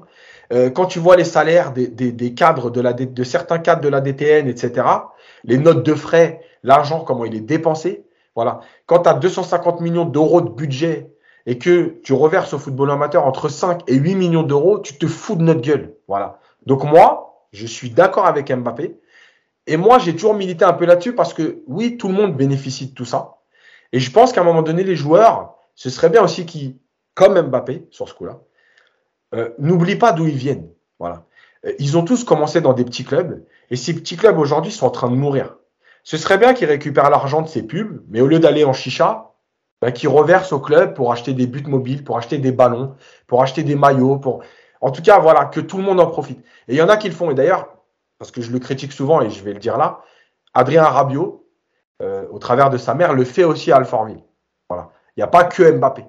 Euh, donc, je pense que oui, c'est bien que les joueurs reprennent un peu les choses en main et arrêtent de laisser faire, en plus des gens qui sont dépassés par, le monde d'aujourd'hui. Mousse, c'est vrai que par rapport à ce qu'a dit euh, Mbappé hier et pour aller dans le prolongement de ce que dit Yacine, c'est rare, mais c'est bien qu'un joueur réponde directement sur les réseaux plutôt que de repasser par un média, de prendre son compte Twitter et de, de parler de sujets qui touchent, notamment du racisme qu'il avait vécu après euh, le, le pénalty raté à l'Euro, et de reprendre comme ça, de voler le président de la FFF, euh, Noël Le ça montre aussi que Mbappé voilà, ne veut pas laisser se marcher dessus, que ce soit pour les contrats de questions de sponsoring ou même euh, dans, ses déclarations et dans ce que avance le président de la FFF. En fait, la réaction d'Mbappé, elle prouve à quel point son statut a changé. C'est-à-dire, c'est pas n'importe qui qui peut tweeter comme ça. Tu vois, un comment, il n'aurait pas pu faire ça. Un, un digne, il peut pas faire ça. Un Pavard, il n'aurait jamais pu faire ça. Sauf qu'aujourd'hui, Mbappé, il est au-dessus de Le Gret, en fait il a atteint, il a atteint un niveau de, d'abord de popularité et aussi même de, d'importance nationale. Quand on, quand on sait que maintenant aujourd'hui que des gens comme Sarkozy, comme Macron sont intervenus, l'ont conseillé, bref, on dirait que c'est devenu un personnage public français qui est au-dessus de tout le monde. Et donc Noël Le aujourd'hui, il peut pas se fâcher avec un, un, joueur qui est aussi important. Et c'est pareil quand il, quand il décide de ne pas participer à une opération commerciale parce qu'il n'aime pas la marque. Euh, dites-moi, si c'était pas Mbappé, n'importe quel autre joueur, il aurait été sanctionné et il n'aurait pas et il n'aurait pas été appelé dans la prochaine sélection. C'est pas un reproche que je lui fais, hein, parce que pour moi, je trouve que comme Yacine, euh, il a tout à fait raison de ne pas se laisser faire et d'accepter euh, tout au, sous prétexte qu'il y a beaucoup d'argent à la clé. Ce que font tous les footballeurs. Hein. Et tu peux, les footballeurs en général. Tu peux ajouter que je crois qu'on n'en aurait même pas entendu parler non plus parce que en fait on si par exemple Rabiot non mais je vais pas c'est pas méchant ce que je vais dire si Rabiot refuse d'aller à une pub Volkswagen, je pense que ça sort même pas parce qu'en vérité, tout le monde s'en fout. Si ça sort Yacine, mais c'est très négatif pour Rabiot. Alors que là, c'est très positif pour Mbappé. voilà, voilà c'est-à-dire que c'est pas, c'est pas la même chose. Et, et, et aujourd'hui, et évidemment que Noël Le il est complètement dépassé. Euh, L'anecdote que raconte euh, Yacine, faut que, enfin, voilà, t'es es, président, de la, es président de la fédération depuis des années, hein, des décennies. Hein, t'es dans ce milieu-là depuis des, des, je sais pas combien d'années. ce nom-là, je, je, je l'entends le Gret depuis que je, depuis que je suis jeune. Donc c'est pas, c'est pas un novice. Si lui il vient et te dit non, il y a, y a pas de racisme, juste pour dire, pour protéger ta fédération, il se dit non non, mais non, nous le, on n'est pas du tout raciste, etc. Euh, évidemment. Et moi, je pense que euh, le fait que, que Mbappé n'ait pas été n'a pas été suffisamment défendu et protégé après la après l'élimination en l'Euro et notamment euh, les attaques racistes qu'il a subies sur les sur les réseaux. Et moi, je pense qu'il l'a qu'il l'a en travers la gorge. Et je ne sais pas comment ils vont ils vont cohabiter parce que je je je je, je sais pas jusqu'où va le mandat de Le Gret si c'est jusqu'à la Coupe du Monde et après c'est fini. Mais euh, Euro 2024, je crois. Voilà, donc t'imagines jusqu'à 2024. Moi, j'ai l'impression qu'à un moment, il va faire comme il a fait au PSG.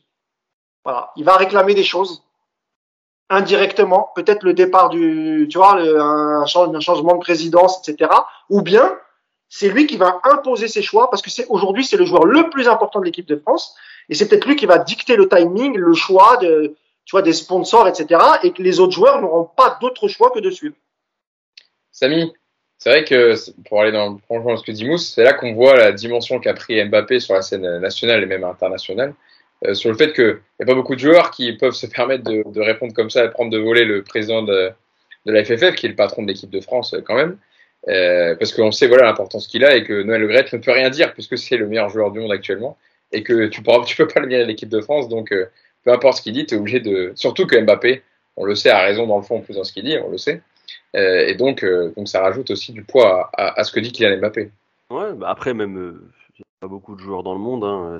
On parle du meilleur joueur du monde, on parle de du meilleur joueur du monde, du sport le plus populaire sur la planète.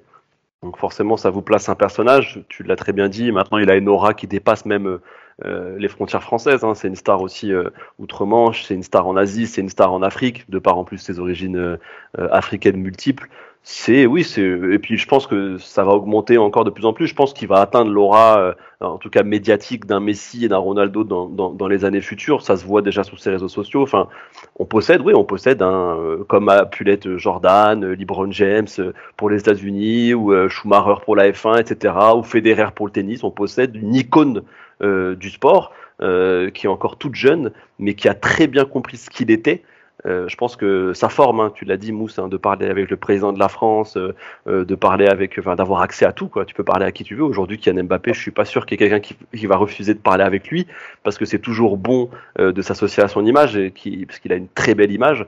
Donc aujourd'hui, oui, il peut se permettre ça, et je pense que alors, je sais pas s'il continuera. Mais bon, si, en fait, il continuera. Je suis sûr qu'il continuera. Mais à un moment donné, je pense que, est-ce qu'il le fera avec tout le monde euh, Est-ce que c'est spécifiquement pour le Graet qu'on a pointé euh, euh, pour son incompétence sur certains sujets? Ça, c'est bien. Maintenant, faudra juste faire attention à ce que ça déborde pas non plus. Si, donc, si le Graet est, remplacé, que ça déborde pas non plus sur, sur tout, en fait. Parce que là, par contre, ça pourrait devenir problématique.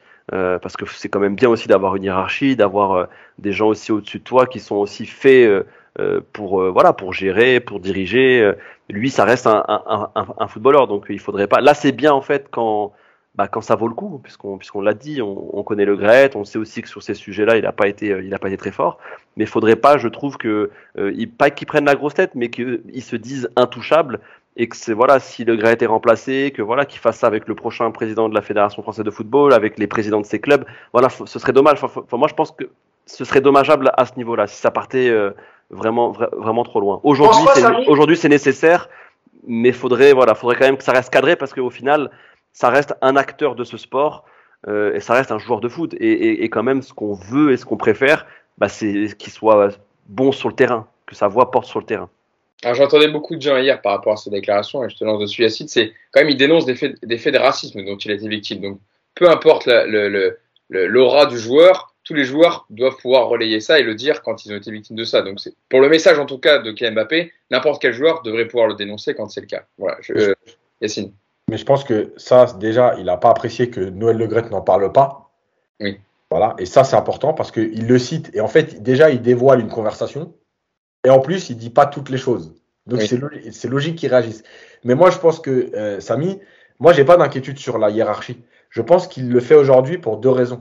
La première, c'est que Noël Legrette lui met des petites piques alors qu'il est en tort. Il l'attaque dans les médias. Et en fait, il faut comprendre le départ. Et le départ, c'est quoi? C'est que cette renégociation des droits pub des joueurs en équipe de France, elle date pas du dernier rassemblement. Elle date de plusieurs mois.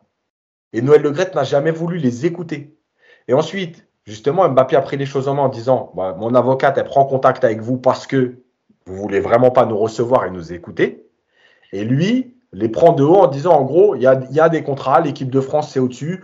Donc, euh, commencez pas à me prendre la tête. Et en fait, c'est là où il rentre dans le terrain médiatique, euh, sur le terrain médiatique euh, Mbappé. Parce qu'il sait que à ce moment-là, pour faire bouger les choses, il n'y a que ça. Donc, il dit aujourd'hui, je refuse de faire cette pub parce que ça va faire parler et parce que maintenant, on va être obligé, l'histoire va sortir et dire, bah voilà, bah oui, non, mais c'est pas nouveau. Moi, ça fait deux ans qu'il y a des trucs que je veux pas faire. J'en ai parlé au président, il veut pas me calculer. Bah, aujourd'hui, j'ai décidé que je ne ferai pas cette pub. Parce qu'il peut, fait, parce, parce qu'il est, il, il a les moyens de le faire aujourd'hui. Oui, s'il oui, oui. pouvait Non, mais pas ça- faire euh, quand il arrive en équipe de France, en fait. Bien sûr, tout à fait. Mais c'est pour ça que je dis à Samy, je pense pas que ça se fera avec quelqu'un d'autre si chacun respecte son rôle et les règles. Tu vois? Et, et le, et le contrat, pour terminer là-dessus, pour ceux, bon, je pense que ceux qui nous ont écoutés le savent, mais le contrat qui lie les joueurs de l'équipe de France euh, à, les- à, à la Fédé, etc., en termes de pub, il date de 98. Euh, je veux dire, on n'est quand même pas dans le même monde, les réseaux sociaux n'existaient même pas. Donc, en fait, Yacine, aujourd'hui, les, les- les joueurs, ils ont une vraie conscience. C'est-à-dire qu'avant, ils acceptaient parce qu'il y avait un gros chèque à la, à la clé. C'est-à-dire que tu, tu, tu fais les opérations commerciales, t'es payé, les mecs qui fermaient leur bouche, ils disaient de toute façon, c'est un complément de salaire, donc je prends. Aujourd'hui, on l'avait vu, euh, je crois que c'était l'image, c'était au dernier mondial, l'image de Ronaldo quand il pousse la, la bouteille. Après, voilà, il faut avoir un statut comme Ronaldo pour pouvoir Bien le sûr. faire. Je pense que l'histoire du Coca-Cola, c'est pareil. C'est pas n'importe quel joueur qui peut le faire. Il Ronaldo, ça. il l'a fait, voilà. Et à la place des sponsors, parce que malgré tout, en 98, on est au début du, de l'explosion du foot. Il n'y a pas les mêmes sponsors. Donc les mecs se disent, bon, on partage ensemble euh, les droits de la Fédé, les droits pub. Aujourd'hui, ben, évidemment, comme je l'ai dit tout à l'heure, euh, tu prends Loris, euh, l'anglais, euh, comment ou Mbappé, mais évidemment que ce pas les mêmes retombées. Donc, ah à un moment donné, tu es dans cette logique-là. Donc, je pense pas qu'il y aura un problème avec le futur. À partir du, j'ai plus l'impression que c'est parce que l'autre veut pas respecter les règles et qu'en plus il lui met des taquets de temps en temps dans les interviews que qu'il est dit ok mais tu président de la Fédé ou pas, tu m'attaques pas comme ça gratuitement. qu'on pouvait dire sur, sur, sur ce, cette histoire et en tout cas entre Kylian Mbappé et Noël Le Graët euh, à suivre parce qu'évidemment ça va, ça va forcément bouger par rapport, donc, on parlait le contrat qui lie les joueurs euh, aux, aux marques et aux sponsors aux opérations commerciales et puis aussi euh, euh, quid de, de, la Coupe du Monde parce que voilà on sait quand même qu'il faudra une certaine unité avant de, de, jouer cette Coupe du Monde et que les dossiers soient réglés en amont parce que ils en parlent quand même déjà depuis la fin de l'Euro, enfin en tout cas depuis ce que Mbappé a dit et il n'a pas voulu faire lors du dernier rassemblement, c'était en mars il me semble, sur le, les OP euh, Mhm. Et il faudra que ce soit réglé avant la Coupe du Monde pour que les joueurs et quand même tout le groupe soit focus sur, euh, sur, sur l'objectif de gagner, de remporter cette Coupe du Monde. Et ben voilà, je pense qu'on a été complet sur les infos qu'on pouvait euh, développer dans ce 183e numéro du, du podcast Enjeu Capital. Je vais vous remercier déjà les, les trois qui ont été avec moi, Mousse, Samy, et on le remercie encore une fois d'avoir été avec nous, qui a été excellent comme d'habitude, et Yacine, évidemment, lui, qui Merci à toi. Très, très bon. Vous avez été excellent. Et puis, euh, on se donne rendez-vous pour un prochain podcast la semaine prochaine. On espère d'ici là, parce que on parle dans les podcasts de rumeurs, etc., de joueurs qui peuvent arriver, mais pour l'instant, pas d'officialisation. Donc, on espère avoir quand même une officialisation euh, dans le prochain podcast. Avant le C'est 6 août. entraîneur ou joueur? Non, avant le 6 août, normalement, c'est bon. Parce que la première journée, le 6 août. Ah, euh, juste une chose pour euh, Samy, parce que tout à l'heure tu parlais des joueurs qui, qui représentaient leur pays. Tu disais LeBron James pour les États-Unis, Mbappé pour la France, et, et tu cites pas Hicham El Garouche pour le Maroc. Tu me Si, déçois beaucoup. ouais. Si, si, c'est vrai, c'est vrai. Hicham. On pense à toi. Merci. Voilà, merci bien. Hicham. Et on, et on- on remercie aussi les gens qui commentent régulièrement parce qu'on ne peut pas remercier. des- on, on remercie quand même la plupart d'entre nous. On va un peu sur les commentaires et remercier. Mais ça permet de le faire à tout le monde parce que, parce que le podcast marche bien. Marche bien il est attendu euh, chaque semaine. Et toujours Et donc, bienveillant. merci aussi parce que c'est grâce à eux. quoi. Toujours bienveillant, les gens. Et bien sûr, on, on- évidemment, on fait ce podcast euh, aussi pour eux parce qu'on sait qu'on est très suivi et, Et on répond, on, on, essaie de répondre à tout le monde quand même. Hein. Franchement, on est quand même, on faut le dire, Mousse, Yacine et même Samy quand on le fait, on essaie d'aller répondre et dialoguer tout le temps avec les gens en dessous. Évidemment, on ne peut pas le faire parce qu'on a plus de 300 commentaires à ce fois. On vous remercie d'avoir tout ça, mais évidemment, et, et likez le, le, podcast si le contenu vous a plu.